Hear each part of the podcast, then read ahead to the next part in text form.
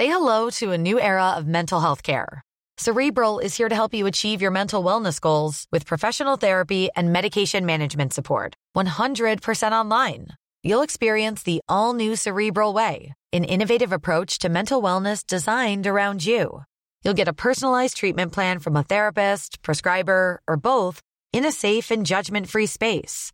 Your Cerebral therapist or prescriber will outline a customized plan with clear milestones along the way so you can get to feeling your best. With Cerebral, you're not alone in your mental health journey. We're here to empower you to live a fulfilling life. So take that first step towards a brighter future and sign up today at cerebral.com slash podcast and use code ACAST to get 15% off your first month. Offer only valid on monthly plans. Other exclusions may apply. Offer ends July 31st, 2024. See site for details. NoWatch.fm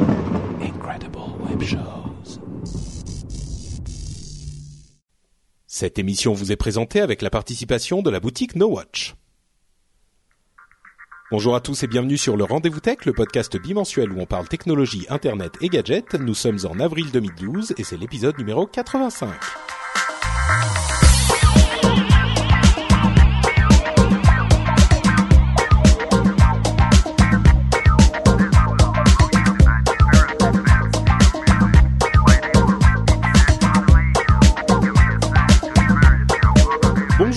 Tous et bienvenue sur le Rendez-vous Tech, le podcast bimensuel où on parle technologie, internet et gadgets et où on met à la portée de tous et toutes les actualités du monde de la technologie, ou du moins c'est le but.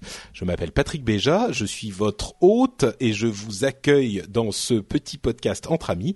Euh, quand je dis entre amis, c'est que nous sommes plus que un, donc plus que moi. Je reçois également Benoît et Mike du, du confrère podcastien euh, Niptech, un autre podcast sur la technologie dont on va vous parler à la fin de l'émission. Et quand on, on, dit souvent que euh, la, la, podcastosphère est plus grande que la France, et là on le prouve avec brio, et vous le prouvez toutes les semaines avec brio, puisque euh, vous deux, vous êtes origine de Suisse, n'est-ce pas? Absolument, ouais. Moi j'habite Dublin pour le moment, mais euh, oui. depuis quelques années, mais oui, de Suisse la région lausannoise pour ceux qui connaissent. Alors ça c'est euh, Benoît qui nous qui nous parlait et maintenant pour les pour vraiment avoir toute la profondeur euh, de la Suisse, on, on va euh, ah. attendre que Mike nous dise bonjour. Ah merci. Venant de ta part Patrick, ça me fait plaisir. Merci. Non, c'est vrai. Euh, J'arrive pas à le cacher. Oui, je suis suisse. Euh, je m'appelle Mike, bien sûr. Ben, avec Ben, ben, on, on fait Niptech podcast euh, ensemble depuis maintenant bientôt trois ans. Donc, on aime bien la tech. Moi, franchement, je suis, je suis super honoré que tu, tu, nous aies invités parce que je te suivais pas forcément sur le, le podcast Le Rendez-vous Tech, mais je te suivais dans tes interventions sur euh, This Week in Tech que j'écoute vraiment, ah, vraiment souvent depuis bientôt cinq ans euh, avec Léo Laporte. Et franchement c'est pas pour te jeter des fleurs hein. je veux, je veux pas vraiment le faire comme non ça non mais vas-y c'est pas grave ça me dérange pas. Mais mais mais à chaque fois que tu intervenais déjà un tu parles vraiment bien l'anglais. Et c'est vrai que pour les francophones qui il y en a peu qui parlent très très bien l'anglais comme toi même mieux que Loïc Lemeur. Et euh, euh, le truc et deuxième les interventions que tu faisais elles étaient toujours super intéressantes avec plein de trucs. Donc je, je suis je suis plutôt honoré que tu nous invites oh, c'est très Merci. gentil. Le, je trouve que ce podcast commence très très bien. Vous trouvez pas la chatroom euh, que le podcast commence bien? La chatroom est bien sûr présente avec nous euh, sur le live de l'émission qui est comme toujours sur nowatch.net slash live avec Ustream qui nous permet de faire cette diffusion en direct et qu'on remercie au passage euh, la chatroom est plutôt contente aussi, visiblement. Donc j'espère que ça va bien se passer. Euh, on va donc parler un petit peu plus de euh, de Niptech du podcast dans quelques minutes, enfin à la fin de l'émission plutôt. Mais entre-temps, on a plusieurs sujets assez intéressants à aborder, à commencer par euh, une, un sujet qui me tient un petit peu à cœur parce que j'aime bien la politique. Bon, on va pas trop parler politique, mais j'aime bien quand la politique et la technologie euh, se retrouvent dans un même sujet parce que ça me permet ça me permet de parler deux choses que qui, qui me tiennent à cœur pour ceux qui tu parlais de, de mon anglophonie Mike euh, vous saurez peut-être que je fais une émission qui s'appelle The Phileas Club qui parle un petit peu de, de, politique aussi en anglais. Euh, et donc, je suis content d'avoir des, des gens qui sont à l'étranger, particulièrement en Suisse, et bon, à Dublin aussi, mais plutôt d'origine suisse, euh, parce que évidemment, vous ne vous n'êtes pas sans ignorer, chers auditeurs, qu'il y a eu euh, un gros brouhaha ou plutôt une, une affaire un petit peu qui n'a pas qui a suscité des commentaires et des réactions, on va dire, sur Twitter euh, le soir de l'élection présidentielle. Donc c'était hier soir au moment où on enregistre cette émission, puisque pour éviter d'influencer euh, les, les, les, votes, les scrutins restants, euh, le CSA, si je ne m'abuse, avait décrété qu'il était important et même obligatoire de ne pas parler des premières estimations, euh, des, des, premiers sondages pour les résultats d'élections présidentielles sur l'ensemble des médias français, sachant qu'ils incluaient dans les médias français Twitter et les réseaux sociaux en général. Alors, évidemment, euh, pour qui que ce soit qui connaît un tout petit peu la façon technique dont fonctionnent tous ces réseaux, ça fait rigoler parce que euh, il est très difficile de surveiller et de limiter euh, ce qui se passe sur ces réseaux. Je dis très difficile, c'est un euphémisme. Il est évidemment absolument impossible de le limiter. Le problème, c'est que bon, alors pour pour ceux qui ne qui ne sont pas sur sur Twitter, on vous explique un petit peu ce qui s'est passé hier soir. Les, euh, les premières estimations arrivent sur les médias étrangers et notamment suisses et belges, euh, principalement puisque francophonie oblige, il s'y intéressait, il s'intéressait peut-être un petit peu plus à la à l'élection euh, française. Ah, Mike bouge son micro. Oups. Pardon. Une mauvaise note pour moi, elle pour commencer. Pardon. On tient le compte. euh, et, et donc, euh, la, la, Belgique, la Suisse euh, suivaient un petit peu ce qui se passait et eux pouvaient euh, diffuser leur, les, les, premières estimations localement, évidemment. Mais bien sûr, une fois qu'elles sont quelque part sur le net, elles peuvent très facilement arriver sur Twitter. Bon, disons que il y a cinq ans, lors des élections précédentes, évidemment, on pouvait les retrouver sur le net facilement, mais il y avait pas un, aussi, un moyen aussi euh, rapide et efficace de diffuser l'information que Twitter. Donc euh, aujourd'hui, c'était une sorte de dilemme très compliqué pour les autorités françaises de dire comment contrôler. Est-ce qu'on peut contrôler? Est-ce qu'on ne peut pas contrôler? Et le résultat a été que sur Twitter, s'est développé un hashtag, donc un, un, un code de sujet pour ceux qui n'utilisent pas l'outil, un code de sujet qui réunissait toutes les informations sur ce, sujet, qui était particulièrement comique puisque euh, ce, hashtag était Radio Londres, euh, Radio Londres étant devenu le, le, code qui réunissait toutes les informations sur euh, les estimations, des informations codées ou non sur les estimations sur l'élection avant bien sûr l'heure fatidique des 22 heures à la, de, de, des 20 heures à laquelle tous les bureaux étaient fermés ou les estimations étaient publiables.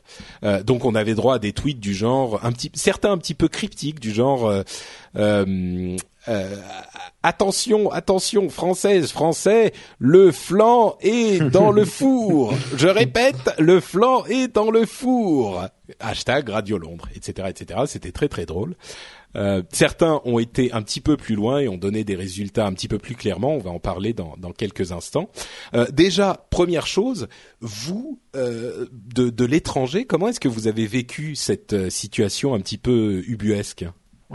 Euh, moi, je peux, je peux commencer. Ce que je trouve que qui est intéressant, c'est ce qu'il faut savoir sur le sur la Suisse. Je pense que la Belgique, c'est un peu la même chose, c'est qu'on est quand même très sensible aux médias français. Donc, mm. euh, beaucoup de Suisses francophones, parce qu'on parle pas mal de langues, mais on est une minorité qui parle en français. Euh, on, on, regarde c'est la, minorité, c'est les gens les plus importants. C'est la minorité qui compte, c'est ce qu'on pense aussi. Et, on, on, regarde beaucoup la télé française, donc beaucoup de Suisses connaissent la politique parce qu'on voit mm. ce qui se passe et on, on sait ce qui se passe. Donc il y a un intérêt, euh, même si c'est pas notre pays, à écouter euh, ce qui se passe. Alors bien sûr, euh, quelqu'un qui est un, geek comme moi, il s'est fait une joie de non seulement tweeter les résultats à l'avance, mais aussi de mettre les hashtags comme Radio Londres ou il y avait des hashtags comme, hashtags comme Élysée ou, ou, ou, ou, présidentiel pour donner les résultats et pour voir si j'allais avoir les 75 ou on dit en, en, en Suisse on dit 75 hein, 75 000 euros d'amende alors je peux vous rassurer, jusqu'à maintenant, j'ai encore reçu aucune lettre, euh, aucune menace, et pourtant j'ai, j'ai je crois que j'ai cliqué les premiers. Ah, j'ai fait que ça. C'était assez drôle de voir parce que j'ai même vu un, un, un tweet de ta part Oui. C'est assez intéressant et je pense que je, je m'imaginais, je me disais, mais si j'étais en France et français, je pense que je ferais attention aussi Euh, parce qu'on sait jamais. Mais euh, j'ai quand même vu l'AFP qui a quand même dit quelques petites choses et j'ai même vu un, un, tweet de ta part euh, qui, qui est Radio Londres également. Et c'était super drôle de voir ça. Oui, c'était et surtout que ça s'est développé de manière complètement organique, comme souvent ces phénomènes sur les réseaux sociaux et sur Internet. C'est-à-dire que il n'y avait pas quelqu'un qui avait dit OK euh, tel jour on va utiliser le hashtag Radio Londres pour parler du truc sans en parler. C'est vers le début d'après-midi que ça a commencé à se développer. on ne sait pas très bien comment ces, ces, phénomènes se convergent pour que tout le monde utilise le même. Mais euh, le, le, ce qui était clair, c'est que alors c'est la commission des sondages, si je, si, si je ne me trompe pas, peut-être pas le CSA. Je ne sais plus quel était le rôle de chacune des organisations, mais la commission des sondages euh, à mon avis, n'avait pas anticipé ce type de euh, raccourci pour parler des choses sans en parler. Euh, euh, en l'occurrence, moi, ce que je disais dans mon hashtag, c'est qu'il devait se s'arracher les cheveux parce mhm. que évidemment, c'est impossible à contrôler. On a appris aujourd'hui que euh, la commission des sondages justement avait déféré au parquet des captures d'écran euh, de d'utilisateurs de Twitter qui avaient dévoilé les informations avant 20 heures et puis qui va, elle va ensuite laisser le parquet travailler, voir s'ils vont enquêter et inculper les gens qui sont évoqués oh. dans le dans, dans les dans, ces déferrages au parquet. On invente des mots. Euh, il faut il faut faire la différence aussi entre les gens qui euh, utiliser simplement avec humour euh, le Radio Londres et ceux qui véritablement donnaient les sondages, comme le dit euh, Maxime 38 dans la chatroom, qui donnaient véritablement les résultats des sondages en clair, dans mhm. le, avec leur, leur nom et leur prénom, ce qui est un niveau de gravité bien sûr très différent. Bon, moi, je une émue pour euh, les pauvres gars qui devaient euh, prendre des captures d'écran, qui devaient se dire quand même qu'ils faisaient un beau boulot euh, moisi. Mais à part ça, bon, le problème de fond, il est où? Moi, je me dis, ok, on a, allez, Hollande à 28%, va savoir. Et qu'est-ce que ça gêne? Est-ce que ça va motiver les gens à les voter? C'est grave. Est-ce que c'est un problème que ça motive les gens à les voter? Où est le problème de fond? Personne n'a pu m'expliquer encore. Ben, c'est une très bonne question en fait, et c'est peut-être la question euh, qui moi me tient le, le plus à cœur, parce qu'il y a eu beaucoup de réactions, et on peut les comprendre, beaucoup de réactions de gens sur Twitter qui disaient mais c'est n'importe quoi, euh, comment D'une part c'est incontrôlable, d'autre part admettons même que euh, les gens le fassent pourquoi est-ce que c'est une mauvaise chose Ça va rien changer.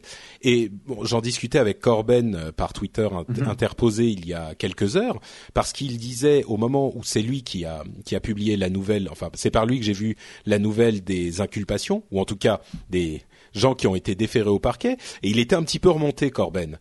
Euh, on a l'impression que l'univers du, net accueille ce type de mesures un petit peu comme on accueille euh, les mesures anti euh, euh, partage de fichiers ou on, on, le prend comme ah voilà c'est le gouvernement qui ne comprend rien à internet qui essaye de nous, nous nous nous nous tuer dans l'œuf nos libertés Et le truc, c'est que ce type de mesure est extrêmement important à mon sens parce que ça découle d'un principe fondamental de la démocratie, c'est qu'on ne peut pas influencer le vote des gens. On ne peut pas influencer un scrutin, euh, qu'il soit universel ou pas. et l'élection présidentielle est évidemment la plus importante euh, des élections euh, de toutes, en tout cas en France. Et le truc, c'est que si jamais on a le droit de donner des résultats avant que les bureaux de vote soient fermés, ça peut avoir une influence sur les gens qui vont voter. Évidemment, c'est pas deux estimations sur Twitter qui vont changer l'avenir du pays. Par contre, euh, si on laisse cette porte ouverte, ça veut dire que euh, du coup, peut-être que les médias vont se mettre à tweeter euh, de la même manière. Peut-être que l'année prochaine ou dans quelques années, les médias vont se dire bon bah c'est sur Twitter, donc si c'est sur Twitter, ça veut dire que c'est connu, donc on peut y aller nous aussi. Mhm. Et puis déjà ça, ça va influencer les gens. Et ensuite, pourquoi pas se dire que certains pourront les utiliser comme des outils euh, de manipulation des votes euh, en, donnant certaines informations à certains endroits, en donnant des informations erronées, euh, en, les, révélant publiques, ça pourrait également avoir de, une influence. C'est quelque chose, c'est un terrain très glissant et qu'il est important de protéger. Et évidemment, c'est un petit peu vain de se dire on va faire payer les gens sur Twitter qui vont euh, qui vont qui ont cassé cette, euh, cet embargo, mais il faut bien faire quelque chose. C'est un petit peu comme se dire bon bah pour le principe on dit que euh, la le shit et la marijuana c'est interdit. On sait bien que tout le monde fume. Et bon, ensuite il y a un autre débat. Est-ce qu'il faudrait ou pas euh, interdire la, la, enfin dépénaliser la, la, la, marijuana? C'est un autre très bon débat. Mais je veux dire, on sait bien que tout le monde, que beaucoup beaucoup de gens fument euh, de la marijuana, mais il n'empêche que si c'est pénalisé, ça fait une barrière et euh, ça met une limite. Alors, est-ce que la limite est au bon endroit ou pas sur sur cette histoire de résultats sur Twitter, je suis pas sûr. Mhm. Ce que disait Corben en fin de notre discussion, c'était il faudrait euh, peut-être interdire les sondages le jour du scrutin, tout simplement, et contrôler les choses à ce niveau-là. Et peut-être qu'effectivement, ça serait une solution euh, plus raisonnable. Et bah, toi, tu peux en Suisse et en France, et en Suisse et en Belgique, de toute manière, les gens vont le dire. C'est une trop belle occasion mais si on interdit, si on interdit aux instituts de sondage de faire des sondages le jour du scrutin, euh, on a plus, on coupe la chose à la source. Non, parce que moi, je vais monter un institut de sondage suisse spécialisé dans le dans les sondages en France. Et eh ben, puis, disons euh, que si l'État, si la loi interdit de faire des sondages sur le territoire français au moment, le jour du scrutin, même ton institut de sondage suisse n'aura pas le droit de, de, mener des sondages en France. Ça sera illégal. Mais Donc bon, c'est à la limite là, on parle dans la théorie. Je pense, je pense pas que ça soit le, le cas ou que ah ça arrive un jour, mais. Mais je pense que vraiment, je, pense qu'on est face à un, un, un, un, choix qui est très, très, très difficile, je trouve, à comprendre quand on est hors de France, parce que euh, les, les, pays qui essayent de contrôler Twitter et les réseaux sociaux, c'est la Chine, ça a été les pays de la dictature euh, nord-africaine qui sont maintenant tombés. Donc essayer de contrôler les, les, médias sociaux pour un pays comme la France, c'est très difficile à comprendre de l'extérieur.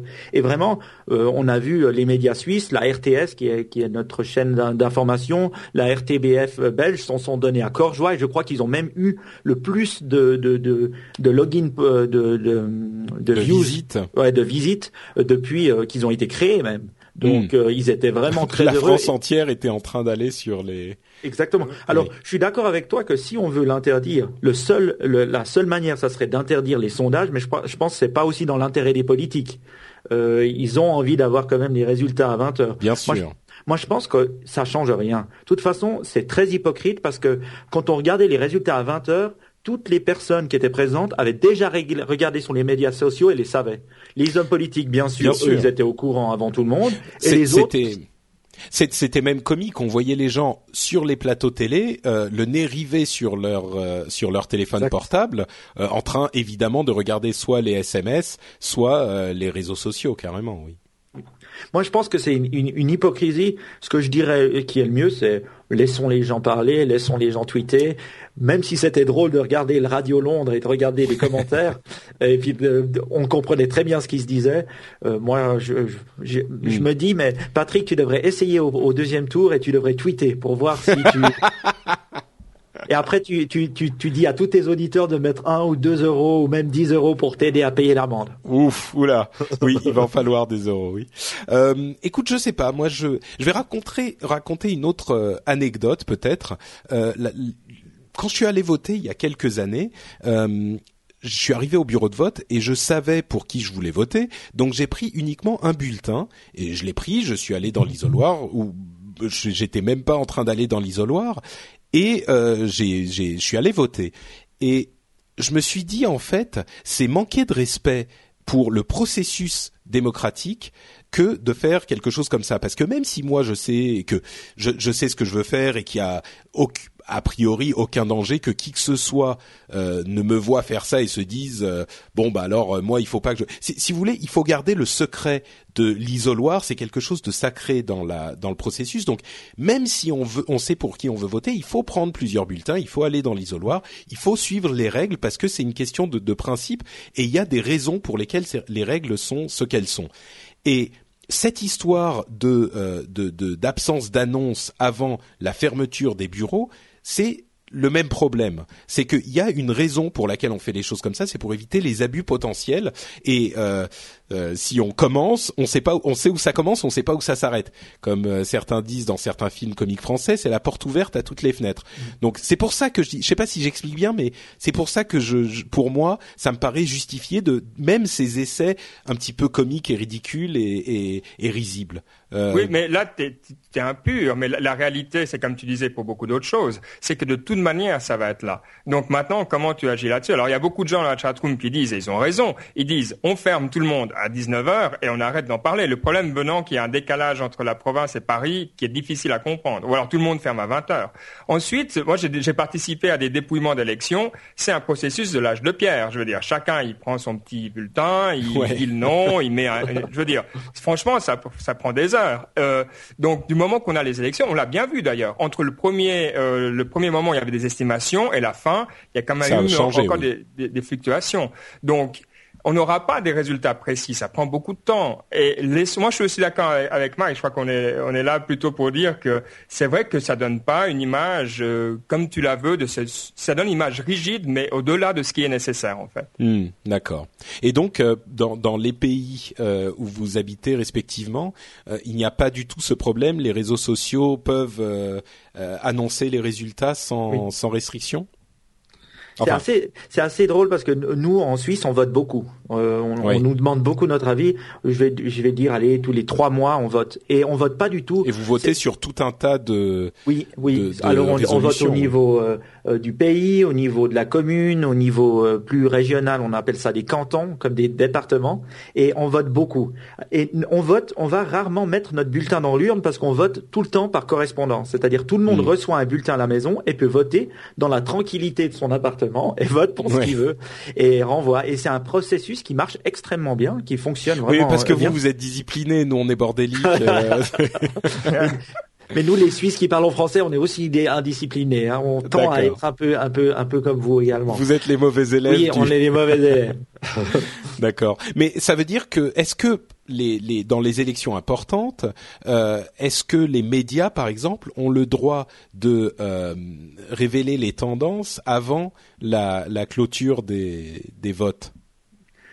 Oui, en fait, ça, ça, se fait vraiment en direct parce que euh, déjà, étant donné les dépouillements et, qui, qui viennent, énormément de votes, euh, de gens votent par correspondance. Donc, ils reçoivent les bulletins déjà bien avant. Il y a hmm. quand même des gens qui viennent et à partir, on reçoit les premières estimations qui commencent à tomber par département, donc canton en Suisse, qui tombent dans la dans l'après-midi. Donc, il n'y a pas du tout cette problématique hmm. d'une date précise.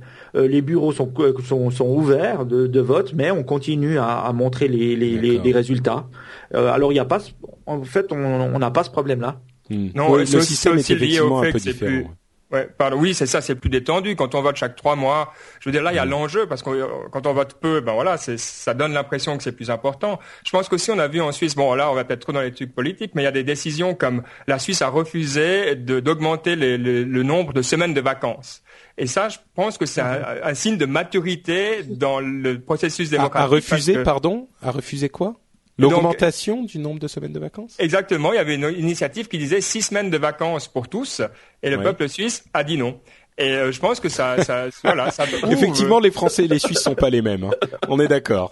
Euh, mais, on, mais, on, aime les deux la tech, alors ça va. Oui.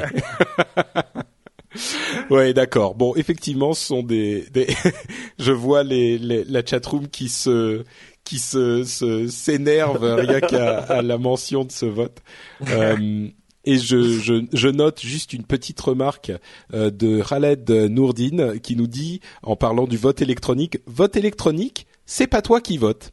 Effectivement, euh, ça me paraît être un des dangers dont on pourrait euh, qu'on pourrait craindre avec le vote électronique. C'est pour ça que le vote électronique, par exemple, je suis pas forcément forcément pour.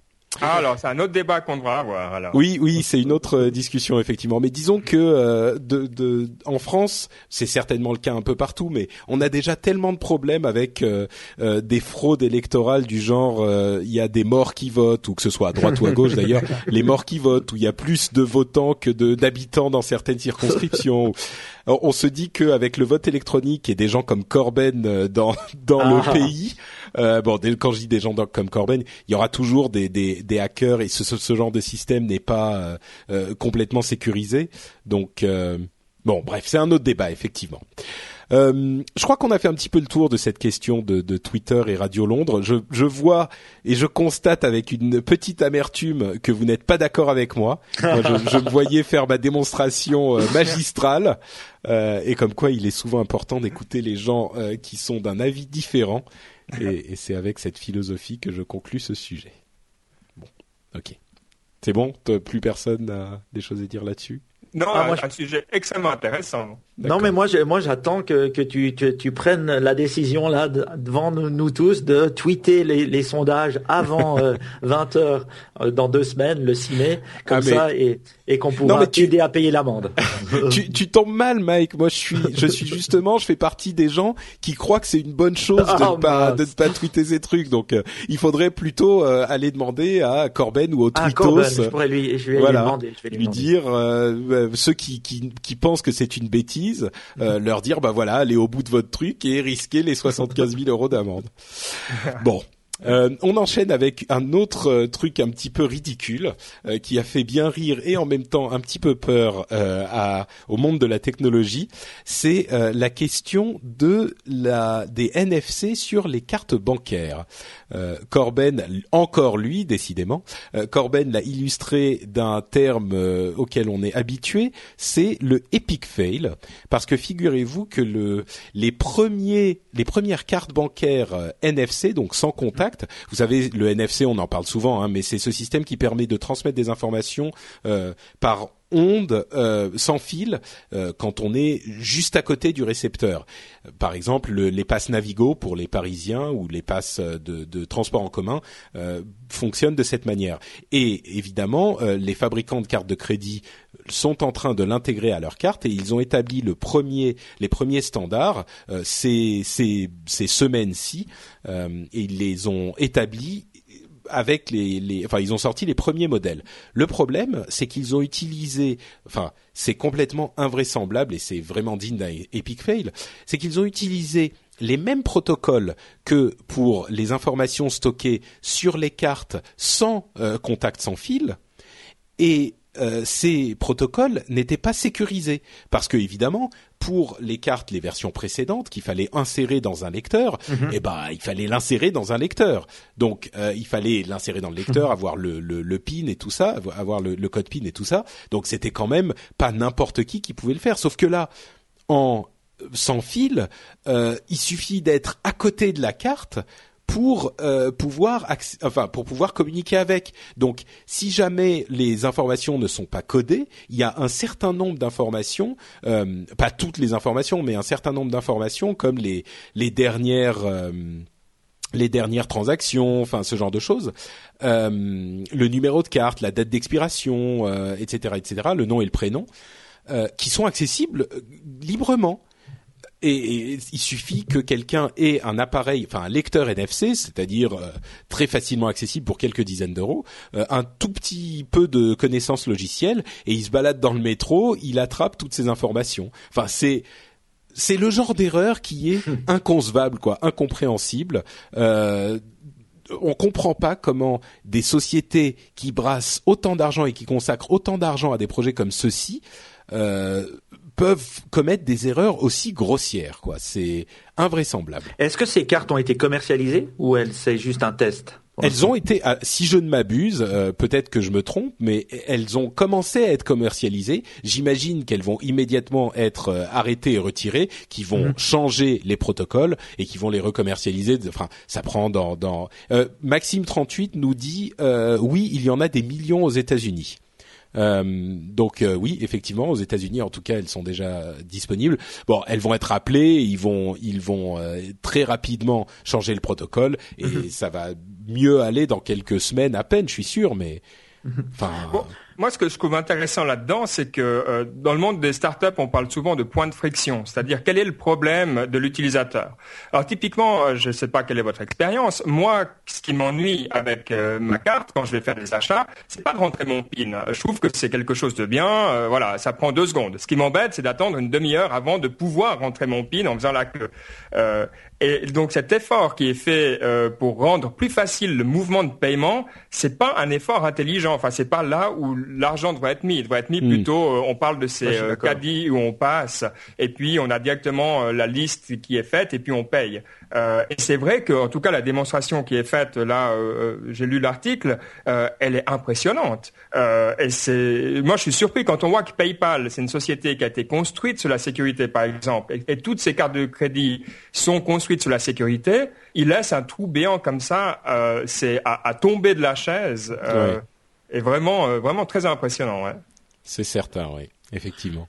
Mais je pense qu'après il recolle les morceaux parce que j'ai fait cette expérience euh, assez assez euh, innovante. J'avais même pas demandé que maintenant systématiquement à chaque fois que j'utilise ma carte de crédit, je reçois un petit SMS dont vous dites un texto, hein, je crois, oui, c'est ça. on, on, dit SMS. SMS aussi, euh, euh, qui me dit exactement le montant, euh, voilà euh, ce qui a été débité de votre carte. Et ça, c'est assez nouveau. Ils m'ont même pas demandé, ils l'ont fait. Euh, je, je l'ai vu ce dernier mois. Donc, je pense qu'ils pallient le, la sécurité en envoyant après des SMS ou des textos directement pour qu'on contrôle les montants.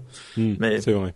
Est-ce qu'il y a déjà en France des, des, de paiements par téléphone? En Irlande, par exemple, j'ai absolument jamais vu ça. Euh, je sais non, pas ça n'existe pas encore. C'est un énorme marché. Euh, euh, juste avant de partir sur ce sujet, Maxime 38, encore lui, dit très justement le but de Visa et de Mastercard n'est pas d'écourter la queue, mais de remplacer les paiements en liquide. Effectivement, mm. leur leur objectif est un petit peu différent et le, ce ne sont pas eux qui pourraient écourter ces, ces queues qu'on a au supermarché. Ça serait les supermarchés eux-mêmes en intégrant des modèles qui sont en test depuis longtemps, mais qui ne mm-hmm. s'étendent pas vraiment, des, des modèles de, de constitution de caddie euh, où on, scanne soi-même les codes ou alors où il y a des systèmes effectivement des puces NFC euh, qui vont être lus à distance par le caddie et qui vont vous faire votre euh, total eux-mêmes et ensuite vous n'aurez plus qu'à passer pour payer à la à la caisse. il y a des systèmes comme ça à différents dans différents grands magasins en France, supermarchés en France, mais ça s'est pas encore étendu de manière universelle. Euh, pour ce qui est des, questions de, paiement par téléphone mobile, euh, je ne sais plus qui disait il y a quelques semaines, il y a un moyen pour Apple de devenir une société qui vaut un, 1000 milliards de dollars du jour au lendemain. Euh, ça serait de proposer un autre produit, non pas une télé, mais les e-paiements, parce qu'ils ont déjà énormément de de, de, de comptes, euh, plusieurs euh, centaines de millions de comptes d'utilisateurs iTunes qui pour, mhm. qu'ils pourraient mettre à profit, et, et ils ont ces, ces comptes de carte bleue mhm. partout, ils pourraient les mettre à profit en faisant des achats par le téléphone mobile, simplement en facturant le compte iTunes, enfin le compte Apple, plutôt que d'utiliser sa carte bleue. C'est un, un, un raccourci un peu qui peut paraître étrange, mais effectivement, Apple a toutes ces informations, ils ont l'infrastructure et ils pourraient euh, euh, utiliser cette infrastructure pour proposer ce type de service. Le service en fait de e-paiement euh, serait un, un, effectivement leur permettrait de, de, de faire énormément d'argent très rapidement. Mais bon, c'est un autre sujet là encore. Alors là, là, là, je suis d'accord avec toi. J'avais lu la news, c'est Jason Kalakadis, hein, le, ah, cet américain. Dont vous parlez tout le temps dans, dans Niptech, hein, d'ailleurs. Vous l'aimez bien, bien, on est bien fan. Moi, je suis bien fan. Euh, tous ceux qui, euh, il fait This Week in Startup, c'est un peu une copie de This Week in Tech, euh, mais avec Startup derrière. Mais c'est vrai que euh, on en a parlé sur Niptech de, de, de ça. Et ce qu'on disait, c'est que franchement, je trouve que c'est intéressant. Moi, ce que j'ai entendu, c'est qu'Amazon et, et Apple se sont se battent pour avoir les cartes de crédit euh, de leurs utilisateurs et en ont des millions. Hein, et c'est un modèle qui fonctionne. Et c'est vrai que euh, on se pose la question à qui je fais confiance? Et j'ai jamais eu une, euh, rencontré encore jusqu'à maintenant une personne qui m'a dit ah à Apple je lui fais pas confiance ou à Amazon je lui fais pas confiance. Et ils ont ce capital sympathie parce qu'ils l'ont aussi mérité avec leur mm. manière de bon c'est fermé mais c'est leur manière de gérer les applications, de faire attention à l'utilisateur et donc on leur fait plus confiance à, d'autres. Moi j'avoue, s'il y avait ce moyen de paiement, e-paiement Apple, je pense que je serais assez assez euh, chaud pour l'utiliser. Oui. Bah écoute, en tout cas, euh, effectivement, on leur gardera notre confiance tant qu'ils ne feront pas l'incroyable fail de Visa et Mastercard. dont on vient de vous parler. Euh, mm. on enchaîne sur des... Pardon Benoît, je t'interromps. Non, non, euh, j'acquiesçais comme ça, solennellement. Ouais. T'es d'accord, t'es d'accord, c'est bien. J'aime bien quand les gens sont d'accord. Ça change du sujet précédent. euh, alors, sujet suivant. Euh, on reparle très rapidement de l'ACTA. Je pense que les sujets qui vont venir vont passer un petit peu plus rapidement. Euh, on reparle donc très rapidement de l'ACTA pour vous dire que euh, le nouveau rapporteur de la Commission européenne, qui est euh, qui, qui s'occupe donc de ce sujet spécifiquement, a lui aussi euh, recommandé à la Commission de ne pas voter l'ACTA. Et c'est, si vous vous en souvenez un petit peu, euh, c'est le deuxième euh, rapporteur qui fait, qui, qui émet cette recommandation après Kader Arif. qui avait carrément démissionné en signe de protestation. Aujourd'hui, donc, c'est David Martin qui émet un avis négatif et il est disons que rien n'est jamais impossible, mais là, ça devient difficile pour la commission de voter pour euh, si jamais le, le, rapporteur, lui, dit, enfin deux rapporteurs à la suite ont dit, euh, bah, a priori, c'est il y a des gros problèmes avec l'ACTA, donc il semblerait que l'ACTA soit en mauvaise position. Vous, vous, vous souviendrez que 20 États membres de l'Union européenne ont déjà signé l'ACTA à, Tokyo ou Kyoto, je sais plus, il y a quelques mois de ça. On en avait parlé évidemment dans l'émission. Euh, et si jamais la Commission européenne ne ratifie pas euh, le traité, ça euh, annulerait certainement ces, ces signatures-là. Donc, bon, ceux qui sont contre l'ACTA, dont vous savez bien que je fais partie, seront sans doute heureux d'apprendre la, la, chose. Et comme le dit Tinus, alea acta est. c'est marrant. Euh, ceci dit, il est, il est pas trop tard encore aujourd'hui pour euh, pour parler à vos à vos élus euh, de ce sujet, euh, qu'ils soient au Parlement européen ou en France. Vous savez qu'il y a les élections parlementaires qui suivent les élections présidentielles dans deux mois environ, donc les élus seront à votre écoute, je pense. Ouais. En Irlande, il y avait. Oui, bon, c'est pas c'est pas un sujet qui me passionne autant que les deux autres, je dois dire, mais je sais qu'en Irlande ils avaient essayé aussi de, ils l'ont fait passer, hein, et ça a passé euh, comme mm. une lettre à la poste. C'est un pays où les gens ont peut-être moins de sensibilité, et c'est dommage parce que c'est vrai que le le principe de proportionnalité, euh, bah, c'est quand même un des fondements du droit, et euh, ici, alors, alors tout, tout s'est très bien passé en Irlande. Donc, euh, si vous voulez euh, downloader, euh, venez pas en Irlande. Typiquement, mon provider, qui s'appelle Aircom, m'interdit d'aller sur de Pirate Bay. donc, je ah, il a bloqué le l'URL de Pirate Bay? Ouais, carrément. Donc quand je vais dessus, ils disent voilà, désolé, on ne va pas loguer votre IP, ayez pas peur. Cependant, ce site est interdit à la consommation et franchement, euh, c'était c'était un petit peu choquant. Et ils vont encore plus loin maintenant. Donc je suis content de voir que la Commission européenne va aussi aider certains pays qui sont peut-être moins armés pour comprendre les enjeux à, à prendre les bonnes décisions, on va dire. Hmm. Alors moi, je peux que vous, euh, vous, vous, proposer de tous revenir en Suisse, hein, parce qu'on n'a pas du tout ce problème-là. Hein. Comme vous savez, en Suisse, on aime le chocolat et on aime aussi l'argent des autres. Donc, euh, mais c'est vrai, c'est vrai qu'une chose qui est bien, c'est que euh, c'est la vie privée. C'est vrai que c'est c'est quelque chose qui tient beaucoup à cœur et c'est toujours une grande discussion. là, c'est vrai comme dans tous les pays, on a des petits, des fois des petits soucis d'insécurité. On parle beaucoup de mettre des caméras, mais ça reste un, un problème pourquoi? À cause de tous euh, ces problèmes de, de, de, de, protection de la vie privée. Et c'est vrai qu'on n'est pas du tout face à ça, où euh, ils font attention non seulement euh, pour tous les comptes bancaires que toutes les personnes ont chez nous, mais aussi pour l'Internet. Donc, je peux aller sur Pirate Bay, bien sûr, même si je n'y vais jamais et je ne download jamais, bien sûr. Bien sûr, bien sûr. Mais d'ailleurs, on avait évoqué euh, il y a quelques mois là aussi euh, une décision du d'une commission du gouvernement suisse de ne pas légiférer sur le téléchargement, enfin le mm. partage de fichiers, on va dire, pour ne pas dire téléchargement illégal, puisque cette commission n'avait pas trouvé de lien entre ce téléchargement illégal et une baisse des dépenses dans les euh, dans le domaine de la culture. Donc euh, on avait largement applaudi des deux mains cette décision. Donc effectivement, la Suisse a de nombreux euh, attraits pour euh, les Français que nous sommes.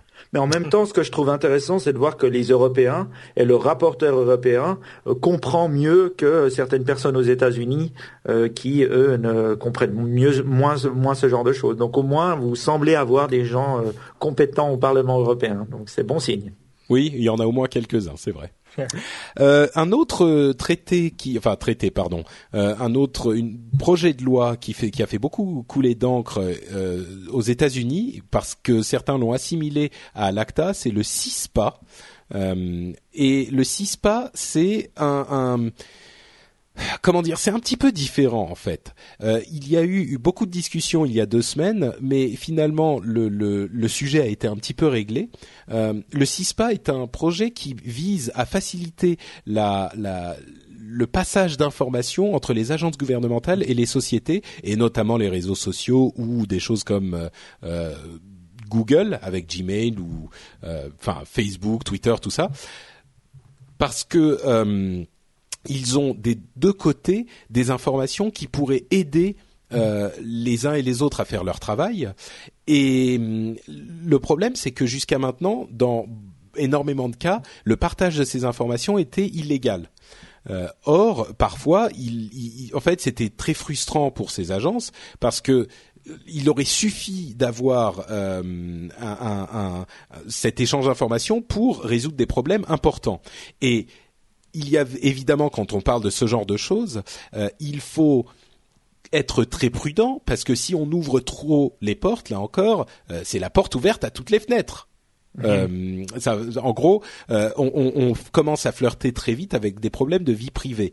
Et dans ces, le texte de, ce, de cette loi, il y avait là encore, c'était un petit peu trop large et un petit peu trop laxe et il y avait des mentions de euh, propriété intellectuelle qui n'avaient rien à faire euh, là-dedans.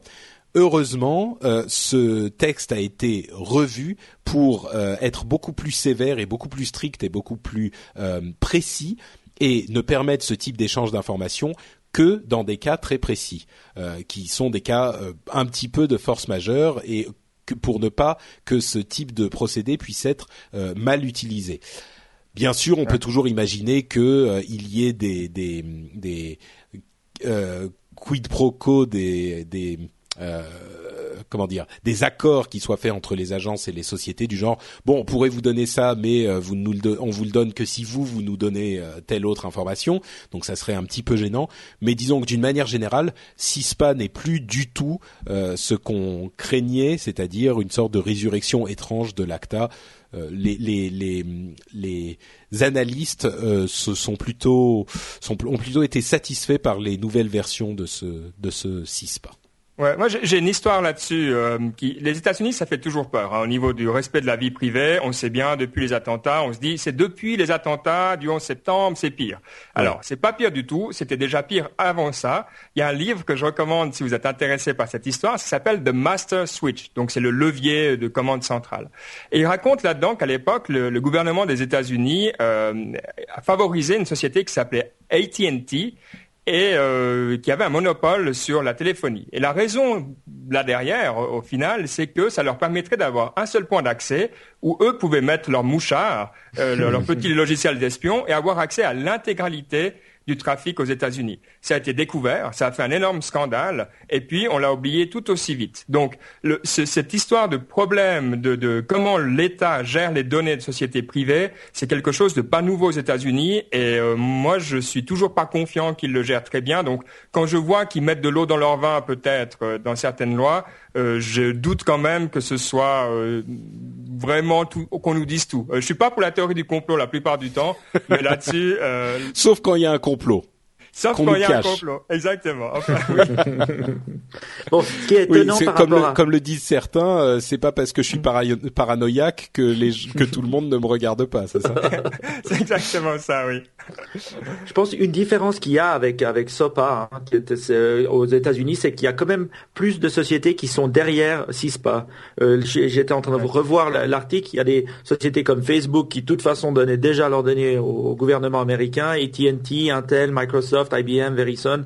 Euh, alors il y a, y a, quand même pas mal de gens. Il y a même une discussion pour savoir que c'est Google qui était contre SOPA maintenant serait euh, euh, aurait aidé dans l'élaboration de cette loi. J'écoutais. Euh, Alors juste juste pour préciser, la raison pour laquelle ils sont derrière, c'est que ça les dédouane légalement du fait de partager leurs mmh. informations avec des agences gouvernementales. Donc effectivement, s'ils peuvent passer la patate chaude à quelqu'un d'autre, bon, ils sont pas contre quoi.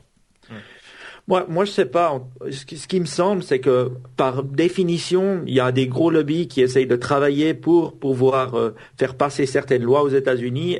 Et, pour moi, euh, j'ai écouté un peu euh, Léo Laporte, il en parlait sur son 10 Week in Tech, et pour lui, à qui quand même je fais un peu confiance, il disait que c'était un, si on voulait bien, une sorte d'hydre de SOPA et qu'il était contre.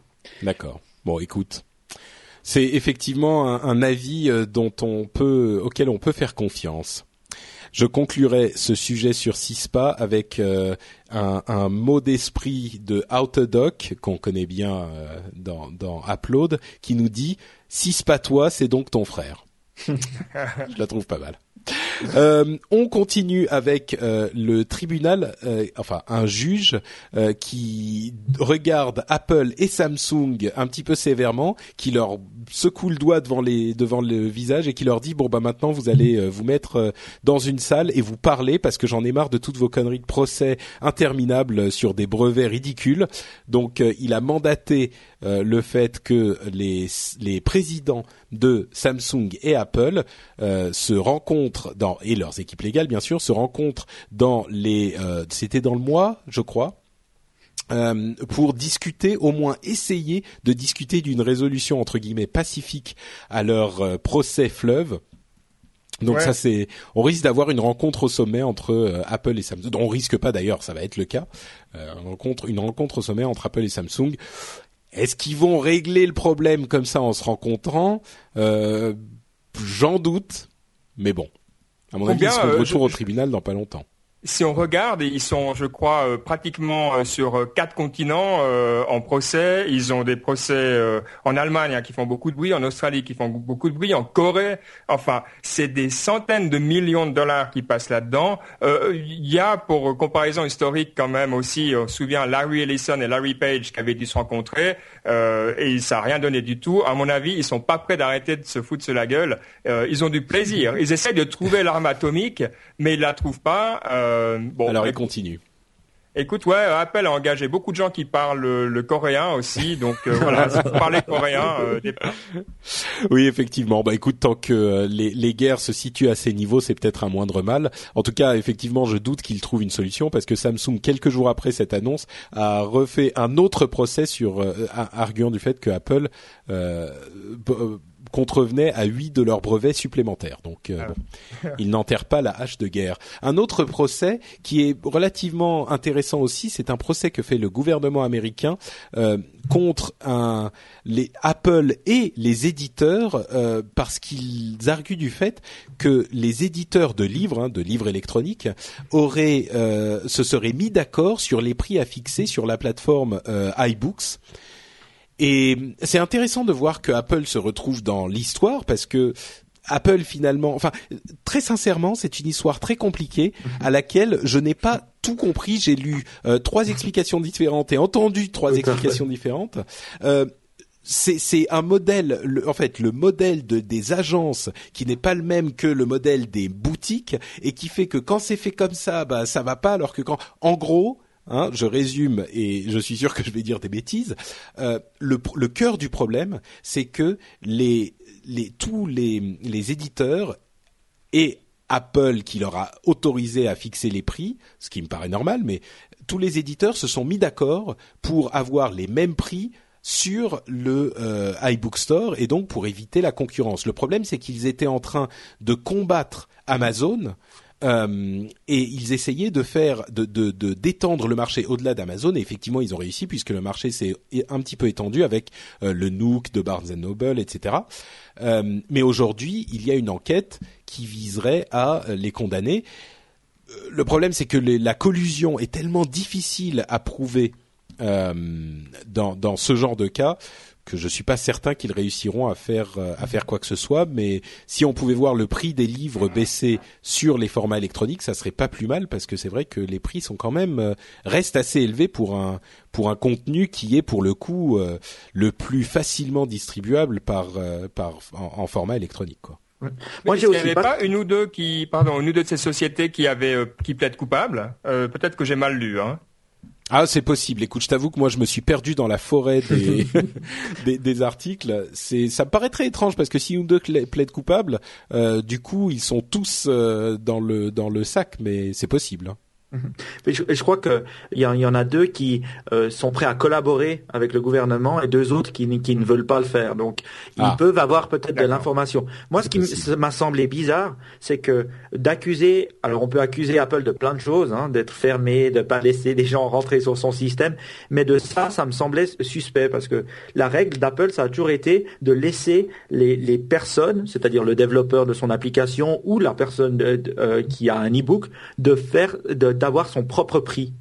Euh, donc, je, oui, tant qu'ils prennent leurs 30%, eux, ils sont contents. Exactement. Donc, c'est difficile d'accuser Apple d'avoir voulu euh, augmenter les prix ou d'avoir voulu fixer les prix quand c'est il, il, il, laisse le choix aux éditeurs ou aux créateurs de contenu de fixer leur propre prix. Donc, moi, ça me paraît.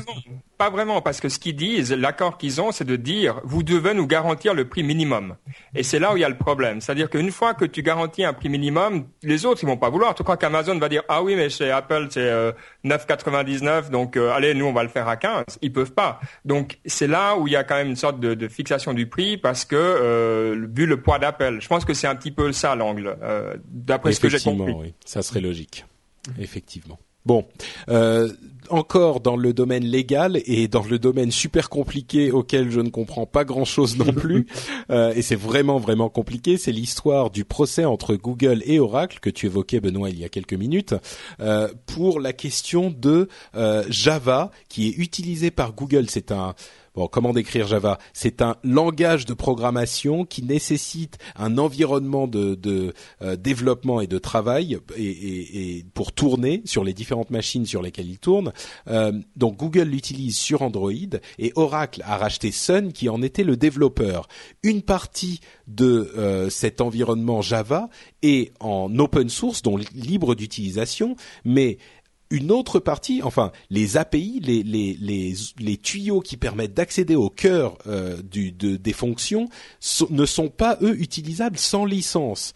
Ou du moins, si sont euh, écrits sans licence, ça veut dire qu'ils ne se conforment plus avec l'open source. Ou pour se conformer avec l'open source, il faut que les programmes qui les utilisent soient open source et libres d'accès eux aussi. Ce qui voudrait dire que les programmes écrits pour la plateforme Android euh, devraient être libre d'accès et open source.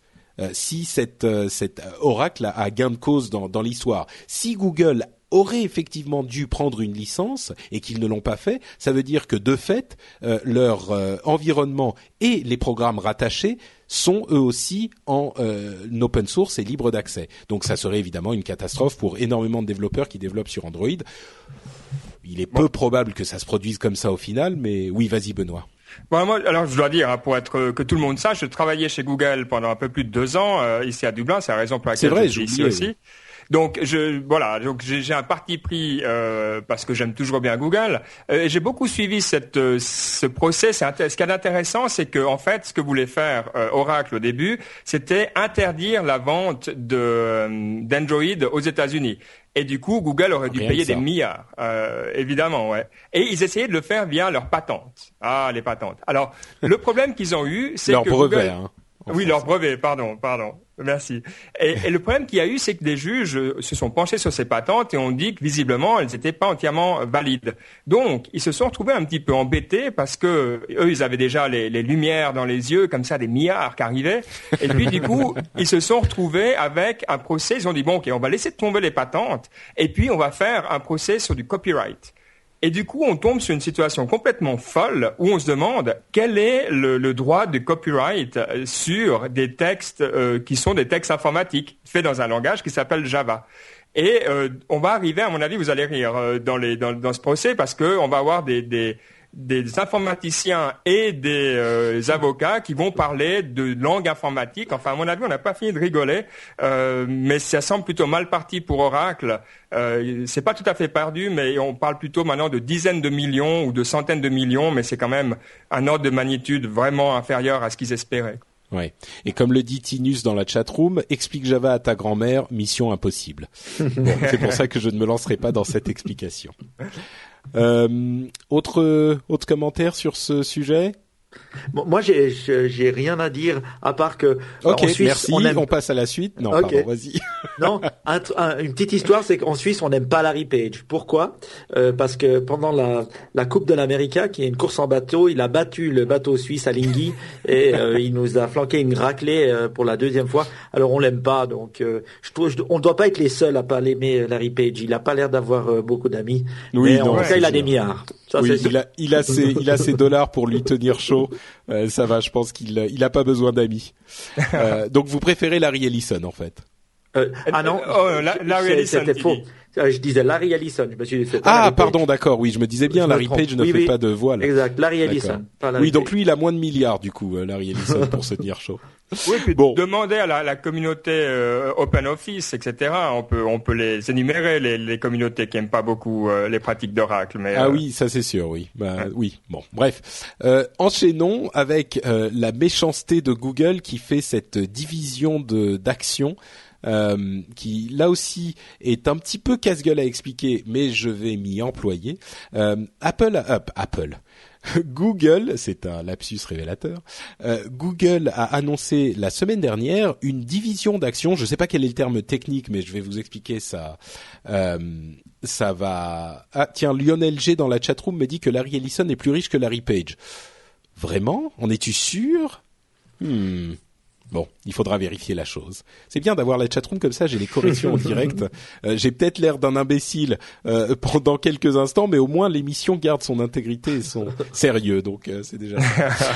donc, Google a annoncé il y a une petite semaine qu'ils allaient diviser les actions les actions en bourse hein, de Google. Ce qu'ils vont faire, c'est que pour chaque action qui existe actuellement, les propriétaires de ces actions vont auront après la division deux actions une qui euh, donc aujourd'hui elle valent à peu près 600 dollars. Chacune de ces deux actions vaudra 300, normal. Mais une de ces actions sera de classe euh, A et l'autre de ces actions sera de classe C. Les actions de classe A ont un droit de vote. Les actions de classe C n'ont pas de droit de vote. Il y a aussi des actions de classe B qui sont euh, dans l'escarcelle de Larry Page, Sergey Brin et Eric Schmidt, qui sont des actions qui ont 10 droit de vote par action. Et le but de tout ça, c'est de ne pas euh, diluer le contrôle de Google. C'est euh, certains ont dit que c'était quelque une, une, décision assez euh, evil, comme euh, en, réponse au Don't be evil de le motto de Google. Mais moi, je je suis pas convaincu que ça soit aussi euh, méchant que ça, parce que ça permet donc de garder le contrôle de la société, euh, de ne pas trop le diluer, et ça leur permet en même temps d'attirer des talents et des ingénieurs en leur donnant des actions.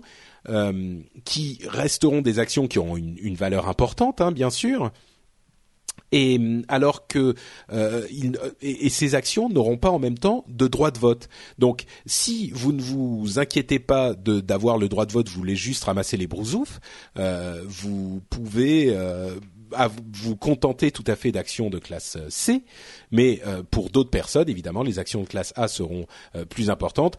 Les différentes actions vont sans doute avoir une valeur différente au bout du compte, mais c'est une nouvelle qui a été très importante mm. la, la, semaine dernière. je précise, Nicolas, Nicolas Popi nous dit Larry Ellison vaut 36 milliards et Larry Page seulement 18,7 milliards. Source Forbes 2012. Bon, bah ok, je m'avoue. Écoute, moi, je suis 100% d'accord avec toi. Alors pour deux raisons, quoi. Tout d'abord, tu l'as bien dit. Toi, moi, je bossais chez Google. Je recevais la première fois où j'ai reçu mon bulletin de vote là. Je j'ai même pas compris de quoi il me parlait. Je savais même pas que j'avais un droit de vote. Ça m'intéressait pas. Moi, je voulais que l'action monte. Et voilà, comme tu l'as dit. Donc là, je, je te rejoins à 100%. Oui, l'idée, c'est que tu fais confiance à ceux qui décident. T'as pas forcément besoin de décider toi-même, quoi. Bah oui, c'est ça. Google, la gestion de Google, c'est pas, c'est pas, c'est compliqué. C'est ça. Alors du coup, tu qui, qui est-ce qu'on préfère? On préfère que ce soit euh, les trois qui ont créé des milliards de dollars, une des meilleures euh, sociétés euh, au monde, qu'on l'aime pas, en tout cas en termes de, de, valorisation, ou bien est-ce que ce soit un fonds de pension quelque part à New York, en Arizona ou, même en Europe qui décide de la marche à suivre des affaires de Google? Je crois que c'est vraiment pas une question difficile à se poser. même chose pour Facebook, etc. Donc ouais, on peut leur chercher la petite bête. Ils font pas toujours bien Google, mais ça c'est vraiment poussé quoi. Oui, effectivement. Mike, non?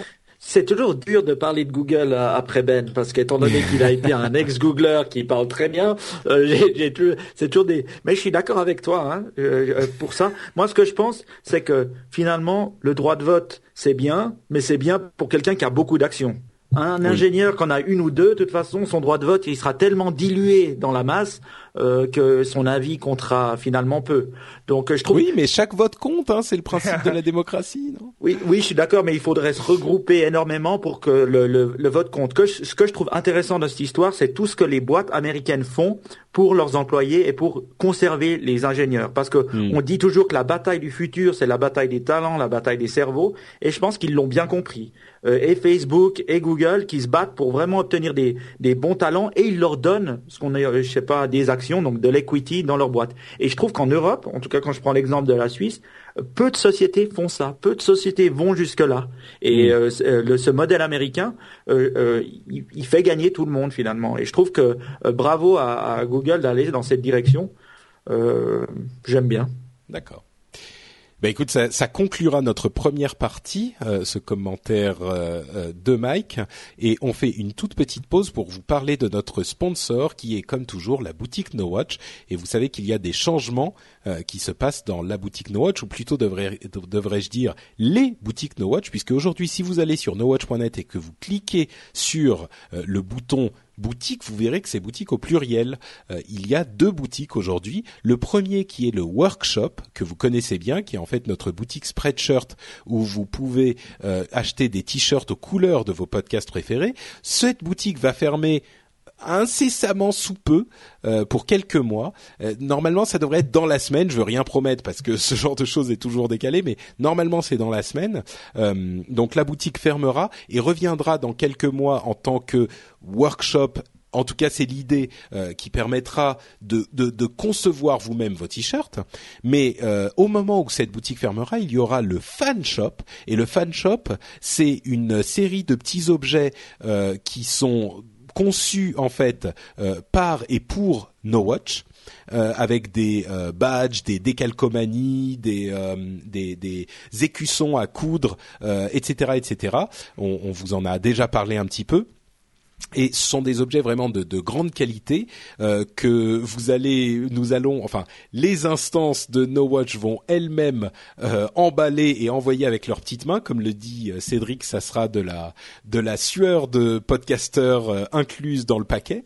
Donc, euh, ça nous permettra de faire un petit peu plus de sous et donc ça vous permettra de nous soutenir un petit peu plus encore quand elle ouvrira. Vous allez voir, il y a des petits teasings qui commencent à arriver. Il y a le nouveau logo No Watch qui commence à être aperçu à droite à gauche, euh, vous verrez que c'est des objets de qualité et on espère que vous les apprécierez. En tout cas, pour tous ceux qui font le choix de nous soutenir avec l'ancienne ou la nouvelle boutique, on vous remercie chaleureusement euh, et on vous engage à le faire si vous voulez nous filer un petit coup de main.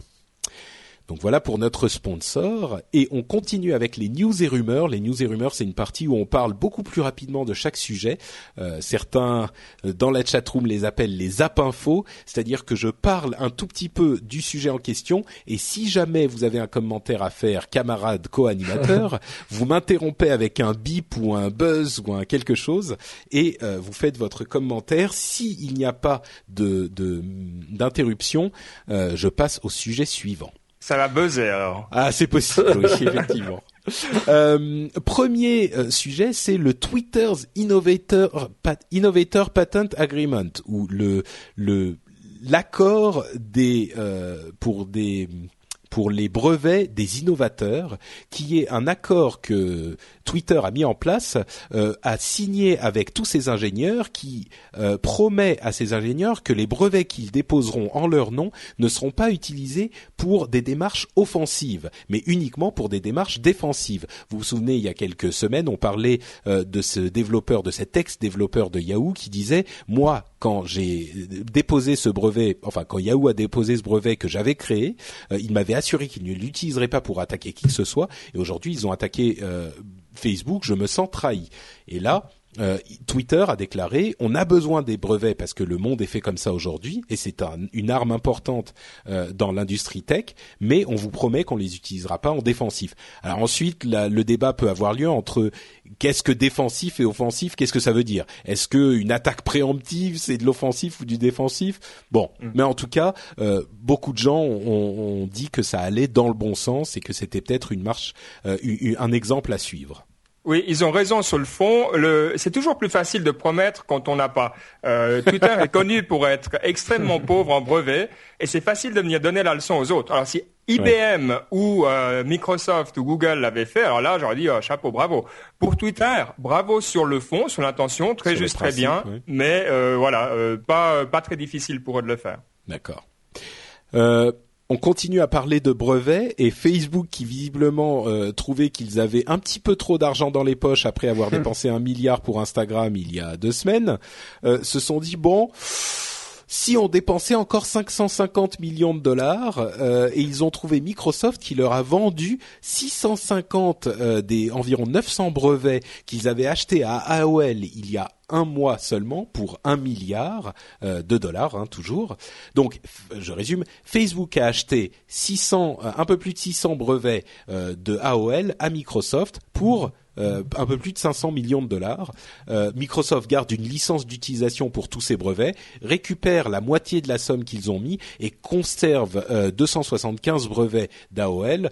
évidemment, là encore, on pense à Facebook et au procès que Yahoo est en train de faire à mhm. Facebook clairement, non seulement ils avaient fait un contre-procès en se disant, en disant, on ne va pas se laisser faire, on va pas se coucher, euh, c'est ce procès que nous fait, fait euh, Yahoo est ridicule et on va les, les battre, on va se battre contre eux de la manière la plus vigoureuse qui soit. Là, clairement, euh, ça va certainement être des armes utilisables pour euh, ce, combat-là, et on se rend compte que Facebook euh, est très sérieux quand ils disent on va pas se laisser faire. Quoi, c'est, c'est, ça fait presque froid dans le dos. Quoi, ils ont de quoi, de quoi se défendre. Ce que je trouve génial dans cette histoire, c'est qu'on voit une fois de plus que Microsoft a un, vendeur à sa tête et que Steve Ballmer, c'est le roi du deal. Après ce qui s'est passé avec Nokia, ils, sont, moi je trouve que Steve Ballmer pour la technologie, on sait il est nul, mais pour les deals, c'est franchement ah, le meilleur. Donc euh, chapeau à Microsoft là qui fait vraiment une jolie affaire et puis tant mieux pour, pour Facebook. Et moi, je te rajouterais une chose, chapeau à Microsoft quand même, parce qu'on la critique en disant que oui, ils sont nuls, ils sont mauvais par rapport aux autres, mais ils ont quand même fait un dernier quarter qui, si j'ai regardé, est plutôt pas mal. Donc, ils arrivent quand même à générer de l'argent encore, malgré qu'ils sont, euh, on les, on les traite d'ancêtres et ils font même plus partie de la technologie.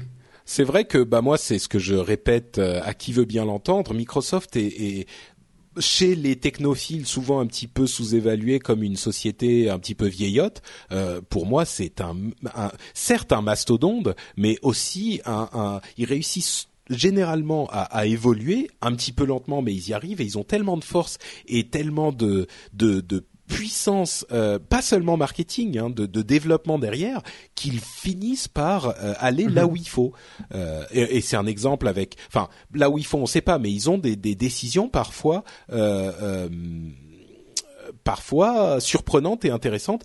Windows 8 est un énorme pari, quoi. Par exemple, moi j'en j'en parle beaucoup régulièrement, mais le fait de et, et, Windows Phone 7 aussi, le fait de, de balayer de la main Microsoft, ça veut dire qu'on ne comprend pas bien la technologie en fait. Écoute, moi je peux te dire, chez Google, on voyait les, les gens euh, essayer de parler aux petites entreprises et moyennes entreprises, ça passait pas. Euh, je veux dire, il n'y a pas de mm. contact. Je suis arrivé une fois dans un meeting, dans une réunion, donc il y avait quelqu'un de Microsoft qui parlait à, à des petits patrons. J'étais incroyablement surpris par la relation qu'ils avaient. Ils se comprenaient, quoi. Il y avait quelque chose dans cette salle que jamais Google euh, a réussi à faire pour le moment. Donc, euh, je suis d'accord avec toi qu'ils font quand même bien, quoi. Ne sous-estimons pas Microsoft. Euh, autre, en parlant de Microsoft et de Windows Phone 7, euh, il y a eu un, un, petit, une, deux petites contradictions la semaine dernière à propos de la compatibilité des téléphones actuels sous Windows Phone 7 et leur accès à Windows Phone 8 ou en tout cas la mise à jour Apollo qui devrait arriver dans quelques mois. Il semblerait que la plupart des téléphones Windows Phone 7 d'aujourd'hui n'auront pas accès à euh, la mise à jour Apollo. Certains ont, ont tiré un petit peu le, le, la gueule, ce que je peux comprendre mais bon, euh, moi, je, ça, ne fait que confirmer ma suspicion depuis des, des, enfin, ce que je dis depuis des mois et des mois. Windows Phone 7, c'est un petit peu le tour de chauffe jusqu'à ce que le vrai, la vraie bestiole arrive avec Windows 8, c'est-à-dire la synergie Windows 8, Windows Phone 8, et c'est là que les choses vont vraiment démarrer. Et là encore, on aurait tort de sous-estimer Microsoft. Moi je, moi, je dirais une seule chose par rapport à ça, c'est que on aime ou on n'aime pas Apple, mais c'est les seuls qui ont réussi à trouver un moyen pour pouvoir déployer sur tout leur, leur mobile euh, chaque fois qu'il y a une nouvelle version. Hmm. Android, ça fonctionne mal. Windows, ça fonctionne mal. Donc, euh, même si je suis pas un Apple fanboy, je dois dire, euh, pour l'instant, je reste sur mon iPhone. bah, c'est vrai que il y a beaucoup de gens qui se plaignent, qui disent oui, il y a une obsolescence programmée chez Apple.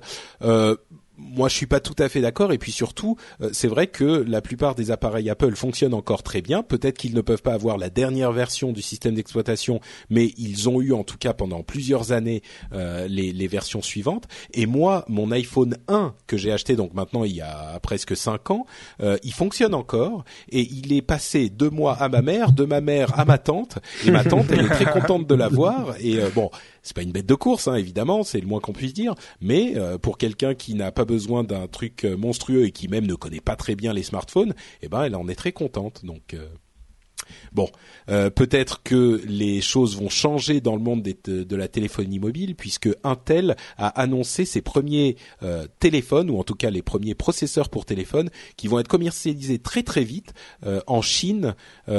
C'est Lenovo et une autre marque dont j'ai oublié le nom qui va commercialiser les premiers téléphones avec puce, Intel, ce qui est une annonce importante parce qu'Intel a, souvent eu des soucis pour faire des puces qui avaient de bonnes, euh, de faibles consommations. Et là, s'ils réussissent à effectivement se lancer sur ce marché avec succès, c'est un énorme changement de situation dans l'industrie des processeurs parce que euh, Intel a largement été absent du marché des mobiles jusqu'à maintenant mhm. et donc on voit se croiser en fait ARM qui va Windows va tourner sur les processeurs ARM et en même temps oui, pardon, dans la chatroom, on me dit Intel. Non, il faut prononcer Intel.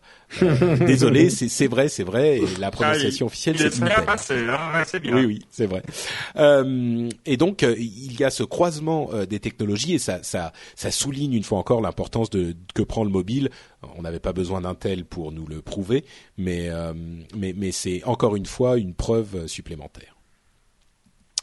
Euh, petit mot euh, à propos de Apollo, donc la prochaine version de Windows Phone 8. Euh, il, il, est très probable qu'elle offre des options de customisation supplémentaires aux, aux fabricants. ça n'était pas le cas de Windows Phone 7. Ils n'iront certainement pas aussi loin que la customisation possible de de euh, Android, mais par contre, c'était l'une des, raisons pour lesquelles euh, Microsoft n'arrivait pas à gagner assez de traction avec les fabricants, c'est qu'ils ne permettaient pas aux fabricants de customiser leur machine. Là, il semble qu'ils autorisent sans doute un petit peu plus la customisation avec la prochaine version. Moi, j'ai une question. Est-ce que Apollo, ça sera la version qui sera aussi euh, pour les tablettes Windows, celle-ci? Alors, bah non, la version pour les tablettes Windows, ça sera Windows 8. Euh, les, les, les, c'est le, le, le, système d'exploitation Windows 8 ah, qui est sur euh, sur ordinateur et sur tablette. Et là, ça ah, sera une version uniquement téléphone. Euh, on n'a pas assez parlé d'Apple aujourd'hui, donc euh, non, il y avait une petite histoire, euh, une sorte de rumeur qui, que Stark, Philippe Stark, le designer, a fait courir en disant oui, je travaille avec Apple sur un produit révolutionnaire qui sera là dans huit mois. Alors bien sûr, tout le monde a, a accouru intellectuellement à l'idée de la i iTab, euh, pardon, iPanel ou iTV, euh, le iPanel étant mhm. le, dernier nom dont on entend parler avec des fonctionnalités bien bien plus vastes qu'une simple télé, mais vraiment un, panneau euh, d'affichage multi-utilisation. et donc tout le monde a pensé à ça. Et en fait, Apple s'est fendu d'un communiqué de presse immédiat en disant Apple ne travaille pas avec un pro sur un produit avec Monsieur Stark.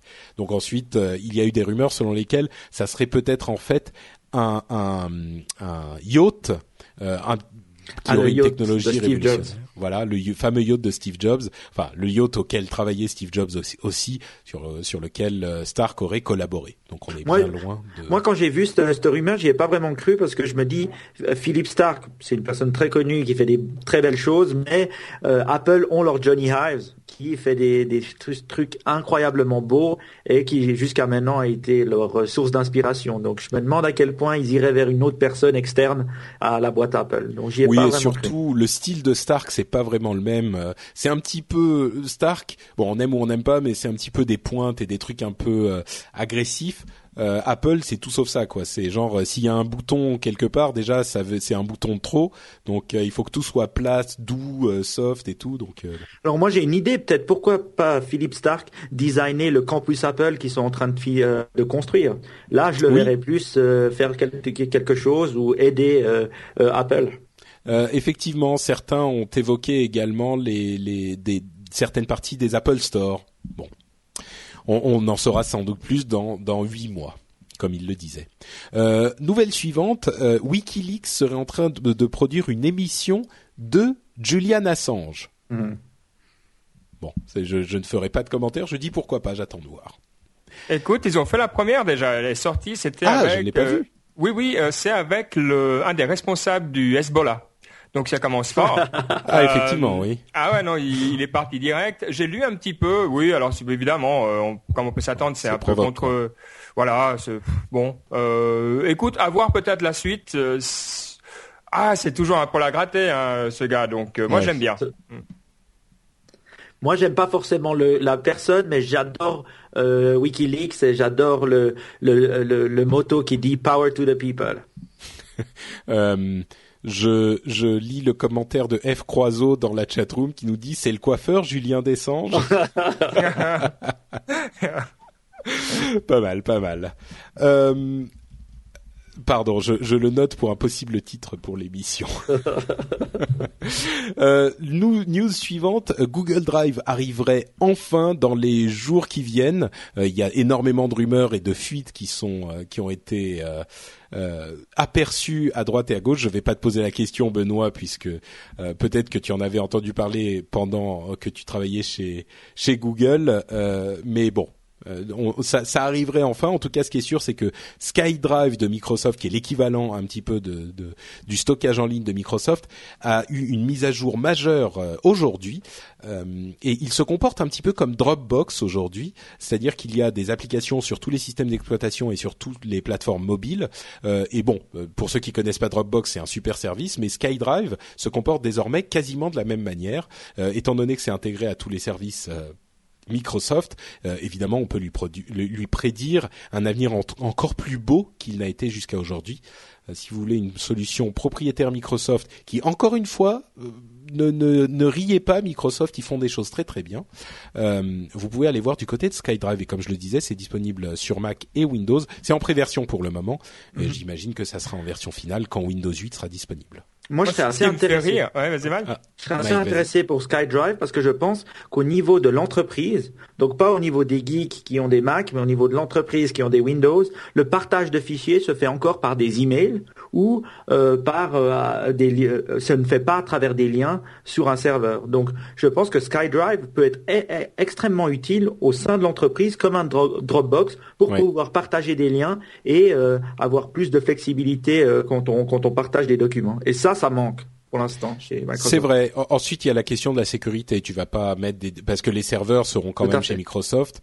Euh, tu vas ah. pas mettre des documents euh, des documents confidentiels là-dessus. Mais Euh, dernière euh, série de news, Anon Paste et Anon Tunes. on va passer très rapidement là-dessus.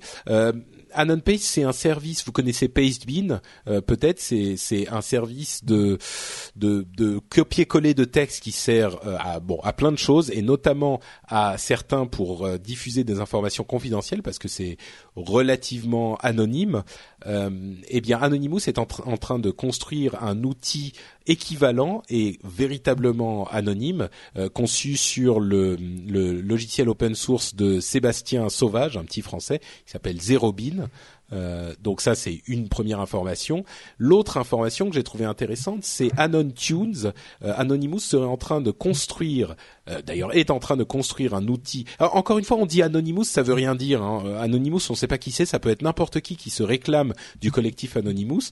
ça peut être des, des, gens complètement différents qui ne se connaissent même pas. Mais bon, là, Anonymous est en train de construire un, une sorte de iTunes ou Napster ou quelque chose comme ça pour, enfin, complètement anonyme et conçu par Anonymous, c'est dans le titre.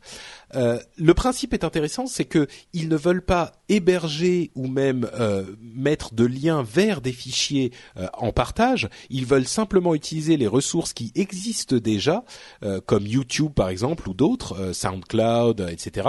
C'est-à-dire que vous feriez une recherche et lui, il se démerderait pour aller chercher toutes les ressources qui existent déjà sur le net et vous organisez une liste de lecture ou, ou des, des, simplement des résultats de la recherche. Et ensuite, vous écouteriez vous-même le, le morceau euh, qui serait euh, inclus dans la page web où vous avez fait votre recherche sur iTunes en, euh, en embed.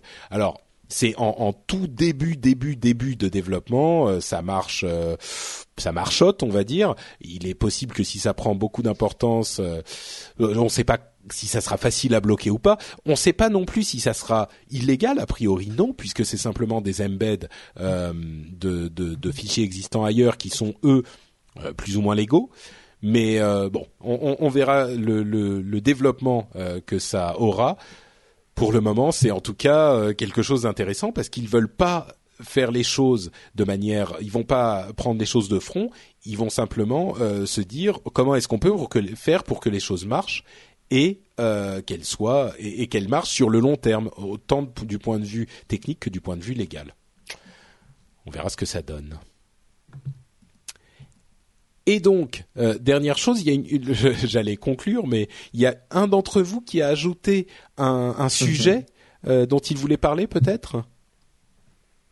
Moi, moi, j'avais ajouté un sujet, mais c'était un sujet un peu fun parce que je, ça va un peu dans la direction d'Alan Tunes et, et, je trouve que les, euh, c'est le fait que MGM euh, va ajouter 600 films sur YouTube ou sur Google Play. Ça, c'est une, news qui a apparu, je crois, euh, en début de en fin de semaine dernière. Et ça, mhm. je trouve pas mal. Donc, MGM, c'est quoi? C'est ce, ce, grand studio américain qui a énormément de films. Et c'est vrai que maintenant, pour regarder des films, euh, on a Netflix, mais en Suisse, en tout cas, on l'a pas. Je sais pas si en France on l'a. Non, on l'a pas non plus. Je te confirme. Alors il y a aussi, il y a aussi, euh, comment s'appelle? Euh, je connais Oulu, qu'on n'a pas non plus, euh, en tout cas en Suisse. Donc on, on, a seulement Pirate Bay, quoi, malheureusement. Ouais. Et ce que je trouve bien, c'est que finalement, le, le, ils, sont pas en train de faire la même erreur. Je remarque que l'industrie du disque et ils se rendent compte qu'ils doivent jouer avec l'internet. Et MGM le prouve avec les 600 films qui vont être en accès sur euh, YouTube ou Google Play, que je trouve vraiment une bonne solution c'est vrai que YouTube, pour l'instant, le contenu, euh, il laisse un peu à désirer. Nous, avec Niptech euh, Podcast, on attend bien bientôt de pouvoir euh, faire du YouTube Live parce que ça, ça sera vraiment quelque chose de bien. Je sais que c'est, ça, c'est déjà fait par certains et je trouve que ça va dans la bonne direction. Donc, j'ai dit bravo. C'est vrai que l'industrie du, du film, du cinéma est plus dynamique que l'industrie du disque. Oui. Oui, et quand on voit aussi ce que Netflix est en train de faire, c'est-à-dire créer du contenu, créer des émissions, créer des épisodes, euh, afin de fournir du contenu, je trouve que c'est vraiment une, une, bonne solution. Et puis c'est du contenu pour l'internet. Et je pense que euh, ils, ils, ont, ils, sont beaucoup plus réactifs et euh, ça va payer pour eux. On est d'accord, oui. Enfin, on l'espère en tout cas. Euh, par contre. Euh, moi, j'ai pas vraiment le réflexe d'aller voir sur Google, euh, enfin sur YouTube encore pour voir si un, un, un film est disponible. Je sais pas pour vous, mais euh, ici on a Netflix, donc euh, c'est ah tranquille. D'accord, euh, forcément, ça règle la question. bon, ceci dit, le contenu Netflix, on connaît bien. Si vous êtes impatient de l'avoir, soyez pas trop impatient. Si vous aimez les vieux films, les vieilles séries et quelques très très bons documentaires, c'est génial. Mais si vous voulez des nouveautés, euh, bah ça y a, juste pas. Mais non, sinon YouTube pour voir des films, des fois des plutôt des cours ou des des, choses enregistrées, oui, mais des films jamais. Hmm. D'accord. Bon, bah écoutez, on arrive euh, à la fin de cette émission. Euh, on n'a toujours pas de statosphère de Guillaume, je sais pas ce qu'il fait, je lui passerai un coup de fil. Euh, par contre, ce qu'on a, c'est euh, Niptech, les, les, les, animateurs de Niptech, on l'a dit plusieurs fois dans, dans cette émission, mais qu'est-ce donc que Niptech? Je crois que vous pouvez nous faire un petit exposé sur ce podcast plutôt sympathique qui couvre les euh, les startups, c'est quoi? C'est innovation, inspiration, et il y en a un troisième. Alors startup, tu l'as dit. Et start, ah d'accord. bon bah voilà, c'était facile. Oui, donc c'est quoi alors exactement? Bon, écoute, euh, bah, le, le, pitch c'est ça, c'est startup, euh, innovation, inspiration. Nous, ce qui nous intéresse, euh, c'est vrai que c'est parler des, des, nouveautés qui se passent euh, dans les petites sociétés. Alors, on parle bien sûr moins d'Apple, euh, Google et Facebook et les autres. On s'intéresse plutôt aux petits. Alors, typiquement, on va parler de qu'est-ce qu'il y a d'intéressant sur Kickstarter, des derniers projets de des gens qui sont partis des grandes sociétés pour reformer des boîtes. Et c'est, je pense qu'on a on a une jolie communauté autour de ça qui s'intéresse euh, à tout ce qui, qui touche à l'innovation. Voilà, Mike. Est-ce que tu, comment tu le dirais, toi? Je dirais ça, je dirais qu'on a plaisir comme toi à parler tech, on est aussi des geeks. la, Suisse, euh, la Suisse ne fonctionne plus bien là. Ah ouais, j'avais peur que t'étais chez moi. Ouais. Oui. Ah vas-y, t'es revenu, t'es revenu, revenu. Ah, je, je refonctionne. Alors c'est bien.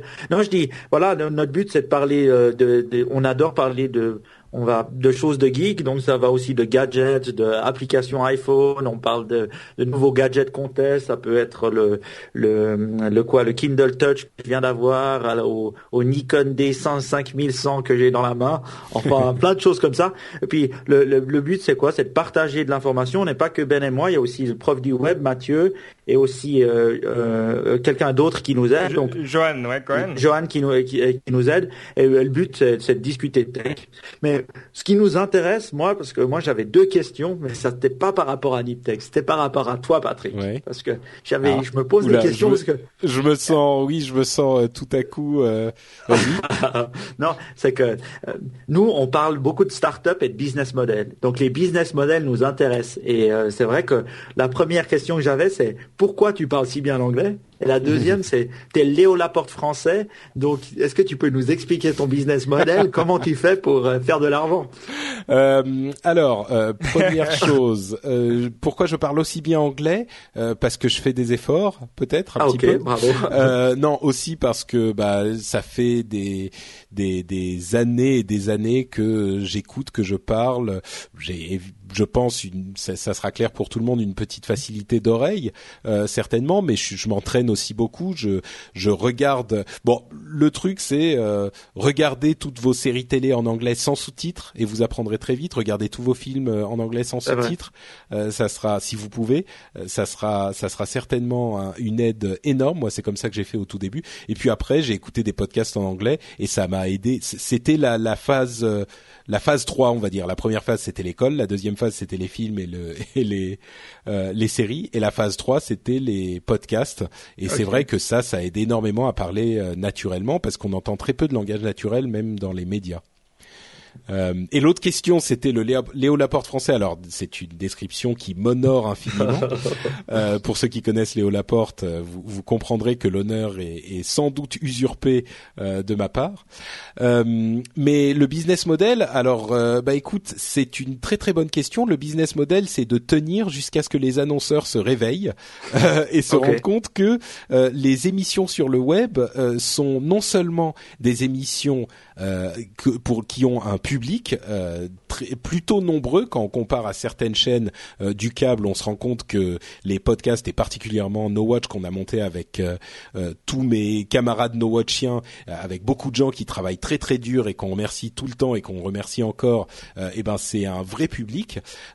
Non, non, seulement ça, mais en plus c'est un public très qualifié qui, qui, qui est intéressé par des sujets précis. Donc pour certains annonceurs, c'est une valeur incroyable. Euh, et donc notre business model, c'est effectivement de mettre de la publicité dans nos émissions. S'il y en avait un autre qui marcherait, qui marchait, euh, moi je serais pas contre. Hein. Moi je fais du podcast depuis très longtemps, j'en ai essayé mhm. plein. J'ai essayé les, les, donations, les machins, les trucs, c'est sympa, mais ça fait pas, ça met pas du beurre dans les cacahuètes, j'allais dire. ça met pas du beurre dans les cacahuètes, c'est une expression que je retiendrai. Euh, mais oui, le, si tu veux, nous l'idée de, de No Watch, c'est que euh, on, on d'abord c'est une passion, c'est le, le, le, fait de faire du de la radio, de la télévision entre guillemets euh, à la maison entre amis et euh, euh, sur des sujets qui nous intéressent, qui sont pas traités ailleurs, comme vous, j'imagine avec Niptech. donc c'est un truc qu'on adore à la base parce qu'on l'adore. Et puis ensuite l'idée c'est d'essayer d'en vivre, donc de trouver les moyens possibles d'en vivre. Pour le moment, le moyen mm-hmm. qui est qui est le plus valable aux États-Unis, ça a l'air d'être les sponsors, donc la pub, qu'on limite bien sûr, mais c'est l'idée euh, de base. Euh, la France semble être un petit peu en retard, mais nous on veut tenir, parce que c'est notre passion, et on veut tenir jusqu'à ce que la France soit rattrapée par la pub. Et, l'idée c'est que No Watch soit déjà présent euh, le jour où les, les annonceurs se réveilleront pour qu'ils disent bon, il y a un marché du contenu, de la création de contenu sur Internet qui est-ce qu'on va voir Bah, No Watch est là, No Watch existe déjà, donc c'est avec eux qu'on va aller parler. Mhm. C'est pas évident, mais c'est l'idée. Non, ben moi je trouve que c'est un bon business model. Et euh, ma question, ce qu'on voit aussi, on se pose souvent la question avec Ben, comment faire ou comment générer de l'argent. Bon, nous on le fait plus par passion maintenant, mais euh, c'est vrai, il y a toujours ce côté, on veut avoir des annonceurs, mais en même temps on veut que les annonceurs correspondent à ce qu'on à ce qu'on fait ou ce qu'on aime. C'est pour ça que je trouve que le modèle de tweet hein, de, euh, de, Léo Laporte est pas mal, où il, il, a des annonceurs, mais il fait attention aux annonceurs qu'il a parce que ils sont une partie, euh, ils représentent une partie de sa, compagnie et de son et de sa crédibilité. Hmm. Et, euh, ça, et c'est dommage. Je pensais qu'en France, euh, ben, il y aurait plus d'intérêt euh, pour l'instant, mais ça va venir. Ah, ça va venir, oui. C'est, on l'espère en tout cas.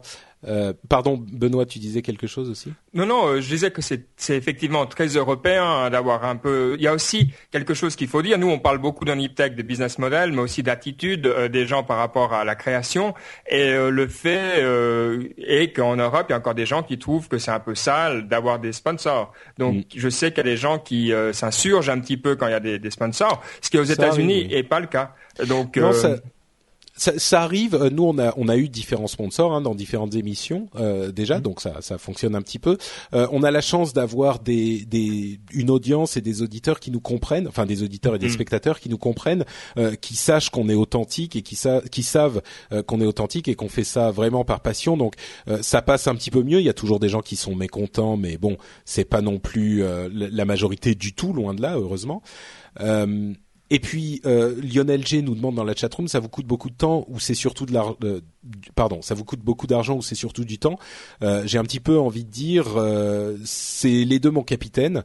Euh, et comme le dit Amos FR, de Watch perd de l'argent. ouais, c'est un petit peu ça. Disons que c'est, on le voit pas bien quand on quand on download son émission une fois toutes les semaines ou toutes les deux semaines ou qu'on écoute deux trois émissions. c'est un énorme énorme boulot. Euh, il y a énormément de gens qui sont engagés dans le truc. Euh, il y a beaucoup de gens qui travaillent euh, pour pas grand chose, voire pour rien du tout, et qui alors, je vais pas rentrer dans les détails, mais disons qu'ils sont, ils s'engagent personnellement de manière significative. c'est énormément de temps. Moi, j'ai un, vrai travail entre guillemets, mais en réalité, j'ai un travail et demi, peut-être euh, deux, c'est-à-dire que quand j'ai fini ma journée du, de mon vrai travail, euh, et ben je commence ma journée de mon deuxième travail qui est No Watch. Euh, j'y passe énormément de temps pour mes émissions et pour l'organisation No Watch aussi en, en, soutien aux autres qui font ça. Enfin, c'est un énorme boulot, quoi. C'est véritablement un boulot considérable et ça coûte de l'argent en ce sens que on évoquait la bande passante, il y a des, des la, gestion du site, il y a des choses, enfin des frais à sortir. Il y a énormément de choses à faire et comme euh, Bon, bref, je vais pas m'étendre là-dessus. C'est un sujet qui m'intéresse moi énormément, qui intéresse pas forcément tout le monde, mais oui, ça coûte de l'argent et du temps. le, truc, c'est que, mais ça c'est bien. Tu vois, j'aime bien parce que c'est bien, voilà, c'est bien l'esprit de Niptech. C'est vraiment le genre de discussion qu'on a. Mais ce que je peux dire, en tout cas pour prouver, c'est que, en tout cas, le Google Docs que tu as partagé avec nous, euh, il a été mis à jour euh, ce matin à 6h44. Il m'a dit. Donc, visiblement, euh, je me suis dit, ben voilà, quelqu'un qui commence ses journées tôt et qui se dédie dès le matin. Donc voilà, là, s'il y a besoin encore d'une preuve supplémentaire euh, de, de, de, ton engagement de tous les instants. ah bah ça, bah 6 heures, euh, peut-être avec le décalage horaire, oui c'est possible. Mais ah, euh, non, mais c'est sûr que ah bah j'y passe énormément de temps parce que le problème c'est que effectivement, quand on essaye de faire ces émissions, on les fait, comme on le disait, par passion, et on est tous très sérieux. Euh, comme vous le savez, chers auditeurs, vous remarquerez que on va dire 90% des émissions de No Watch, c'est la déconne, on se marre bien, on est entre potes et tout, mais il y a quand même un, un, certain une certain, un certain professionnalisme, une certaine éthique euh, et un certain sérieux qui, qui en ressortent, qui sont latents là-dessous. Euh, bon, toutes les émissions sont pas parfaites, hein, loin de là. Moi, il m'est arrivé de faire des émissions, de finir et de me dire bon sang, c'était euh, lamentable ce que j'ai fait aujourd'hui. bon, comme à tout le monde, je veux dire quand on fait des, j'ai des centaines d'émissions derrière moi, elles sont pas toutes, j'en je suis pas fier de toutes, mais il n'empêche qu'on a quand même ce, cette, cette, cette envie de, de, faire les choses bien. Et moi, je passe je sais pas, plusieurs est-ce que je, je pense pas mentir en disant plusieurs heures par jour, en tout cas plusieurs dizaines d'heures par semaine, à éplucher tous les blogs, à écouter tous les podcasts, à, à, à me tenir au courant de toute l'actualité pour pouvoir vous fournir une émission euh, qui va être qui va sérieusement pouvoir dire on suit l'actualité euh, technologie internet et gadgets et j'ai une vue euh, euh, générale de ce qui s'est passé ces, deux dernières semaines. Je vais pas regarder une page de, de, de, deux jours avant faire mon, mon sujet et voilà j'y suis tous les jours quoi et c'est pareil pour Upload, pour d'autres émissions. Moi, j'ai une question par rapport à la télé traditionnelle qui a besoin de, de, de gens, de gens comme toi. En Suisse, on en a, on, a certains blogueurs, pas, pas forcément podcasteurs, mhm. qui ont réussi à s'insérer dans les médias traditionnels, euh, c'est-à-dire radio, télé, qui sont devenus, euh, grâce à ça, connus et qui euh, parlent de technologie. Est-ce que les, des médias, que ça soit des iTélé, des BFM TV ou des TF1 France 2, font appel à toi pour, pour, pour la technologie? Bah écoute, moi j'ai eu le, la chance d'être invité sur euh, Tech 24, une émission de France 24, euh, une ou deux fois déjà. Donc oui, c'est arrivé, mais c'était surtout parce que euh, certaines personnes dans ce, ces milieux-là s'intéressaient à mes émissions et les connaissaient déjà.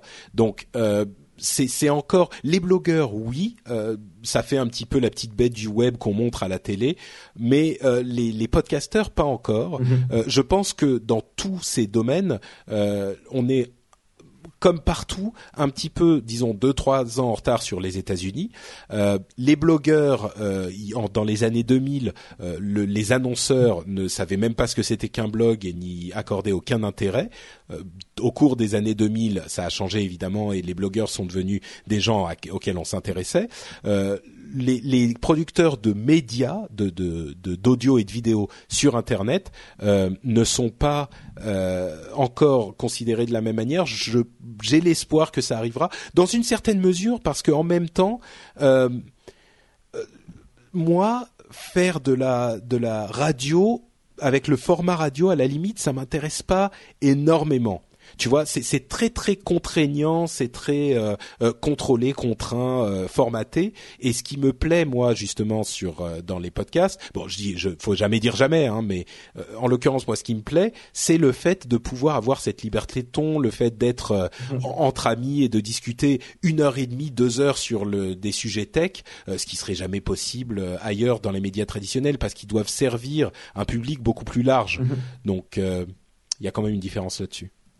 Alors, euh, je, me réjouis bientôt de voir euh, No Watch euh, sur le câble, avec une télé en permanence, 24 heures sur 24. bah, tu sais, c'est, c'est, ça serait possible sur Internet simplement. Et à mon avis, les choses vont se faire dans le sens inverse, c'est-à-dire que les télés se, deviennent connectées tout le temps, et donc on peut avoir une chaîne No Watch qui serait simplement la collection des émissions, quoi j'ai une, dernière, une dernière question de mon côté pour, pour finir dans l'esprit Niptech. On parle souvent à la fin de l'émission de quelque chose qui nous a inspiré dans la semaine, que ce soit un livre ou, ou, ou un film ou quelque chose comme ça. Alors, qu'est-ce que ça aurait été pour toi dans les dernières semaines, euh, un livre ou un film que tu nous recommandes euh, qui, qui t'a inspiré? Ah, c'est tu me poses une colle là. Euh, un livre ou un film qui m'a qui a été une source d'inspiration dans ou les une personne. Ouais. Hmm faut que je réfléchisse un peu. Euh... Hum, hum, hum. Un livre, un film. Euh, bah, je suis en train de lire encore le, le, le Song of Ice and Fire, mais c'est pas exactement ça.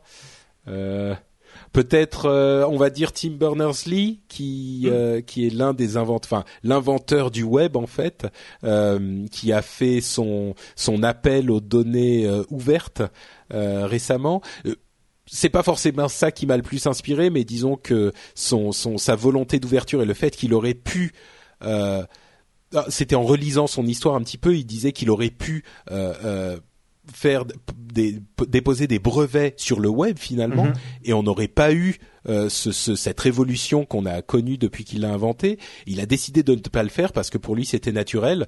Euh, ça c'est quelque chose qui effectivement m'a comment dire, ma, ma, ma, it gave me pause. Euh, il m'a, mhm. ça m'a donné un, un, un, moment où je me suis dit ah oui quand même, c'est vrai que ça c'est important, c'est quelque chose, c'est c'est c'est un beau travail, c'est beau quoi. Euh, C'était une belle, euh, un beau don qu'il a fait à l'humanité et, et, je pense pas exagérer en disant ça.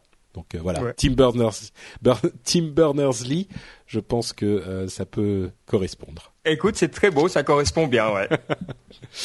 euh, et, et, effectivement, je, je parle, j'ai parlé un tout petit peu en anglais, je me suis permis euh, parce que c'est vrai que je me sens très proche de la manière dont vous évoquez les choses sur Niptech, parce que vous parlez beaucoup de vos influences anglophones. Je le fais un petit peu moins euh, dans le rendez-vous tech, mais euh, moi, elles sont très présentes dans mon quotidien parce que évidemment tout se passe, euh, euh, enfin une énorme partie de l'actualité se passe aux États-Unis et je vis un petit peu dans ce monde qui inclut Calacanis dont on parlait, Léo Laporte euh, et, et, tous ces gens-là, ce monde de, de podcasteurs anglophones. Et, et c'est vrai que je retrouve ce plaisir dans votre émission qui est pourtant francophone et euh, ça me ça me ça, ça, en fait une émission un petit peu particulière. Donc euh, je voulais le, le signaler. Oui, c'est pas pour les puristes de la langue, effectivement. Entre un Canadien, quelqu'un de Dublin et un Suisse, ça donne quelque chose, des, des fois des, des mots un peu bizarres. c'est intéressant, on va dire. Bon bah écoutez les jeunes, euh, merci beaucoup d'avoir euh, participé à cette émission. Euh, comme on le disait, on peut vous retrouver sur niptech.com qui est l'adresse de votre podcast. On peut aussi vous retrouver sur Twitter. Vous pouvez nous donner vos tweets, vos Twitter peut-être? At oui. Podcast. Euh, en Ça c'est pour le, oui, c'est pour l'émission. Euh, vos Twitter personnels, si. Ah d'accord. Alors at Bcurdy, B C U R D Y pour moi. Et puis pour moi, c'est Side, S-Y-D-E. C'est, c'est, c'est mon login euh, depuis que l'Internet existe, euh, pour moi en tout cas, je crois depuis 96 euh, ou un peu avant. Alors j'ai toujours utilisé ce nom, donc euh, il n'était pas pris quand j'ai fait mon compte. Donc SYDE. D'accord. SYDE. Très bien. Eh ben, merci à vous deux. Euh, merci également à la chatroom d'avoir été présente, nombreuse et active, comme toujours. Euh, on vous retrouve de toute façon, évidemment, évidemment dans deux semaines pour un nouvel euh, épisode du Rendez-vous Tech. Entre-temps, vous pouvez aller sur nowatch.net pour commenter sur cette émission. Euh, vous pouvez aussi, tant que vous y êtes, y découvrir d'autres émissions qui, je suis sûr, euh, j'en suis sûr, feront votre bonheur. Il y a des émissions comme Remix Jobs ou Games in the Pocket, des émissions comme Season 1, Will Co, euh, Saturn, je parle des émissions audio, là, il y en a aussi en vidéo si vous êtes plus dans ce trip-là. Euh, et, et, voilà, c'est suffisant, je pense, pour euh, cette émission, pour cette semaine. Donc on vous fait de grosses bises et on vous dit à dans 15 jours. Ciao à tous Ciao Ciao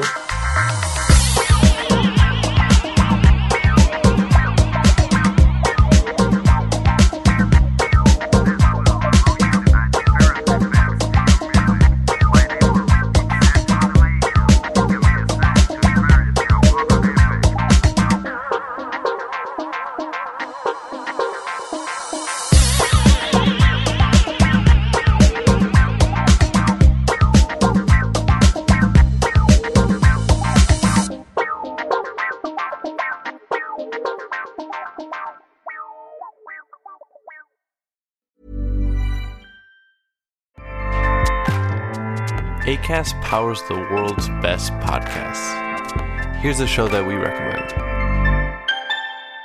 Hey guys, welcome to Giggly Squad, a place where we make fun of everything, but most importantly, ourselves. I'm Paige DeSorbo. I'm Hannah Berner. Welcome to the squad. Giggly Squad started on Summer House when we were giggling during an inappropriate time. But of course, we can't be managed. So we decided to start this podcast to continue giggling. We will make fun of pop culture news. We're watching fashion trends, pep talks where we give advice, mental health moments, and games and guests. Listen to Giggly Squad on ACAST or wherever you get your podcasts. ACAST helps creators launch, grow, and monetize their podcasts everywhere. ACAST.com.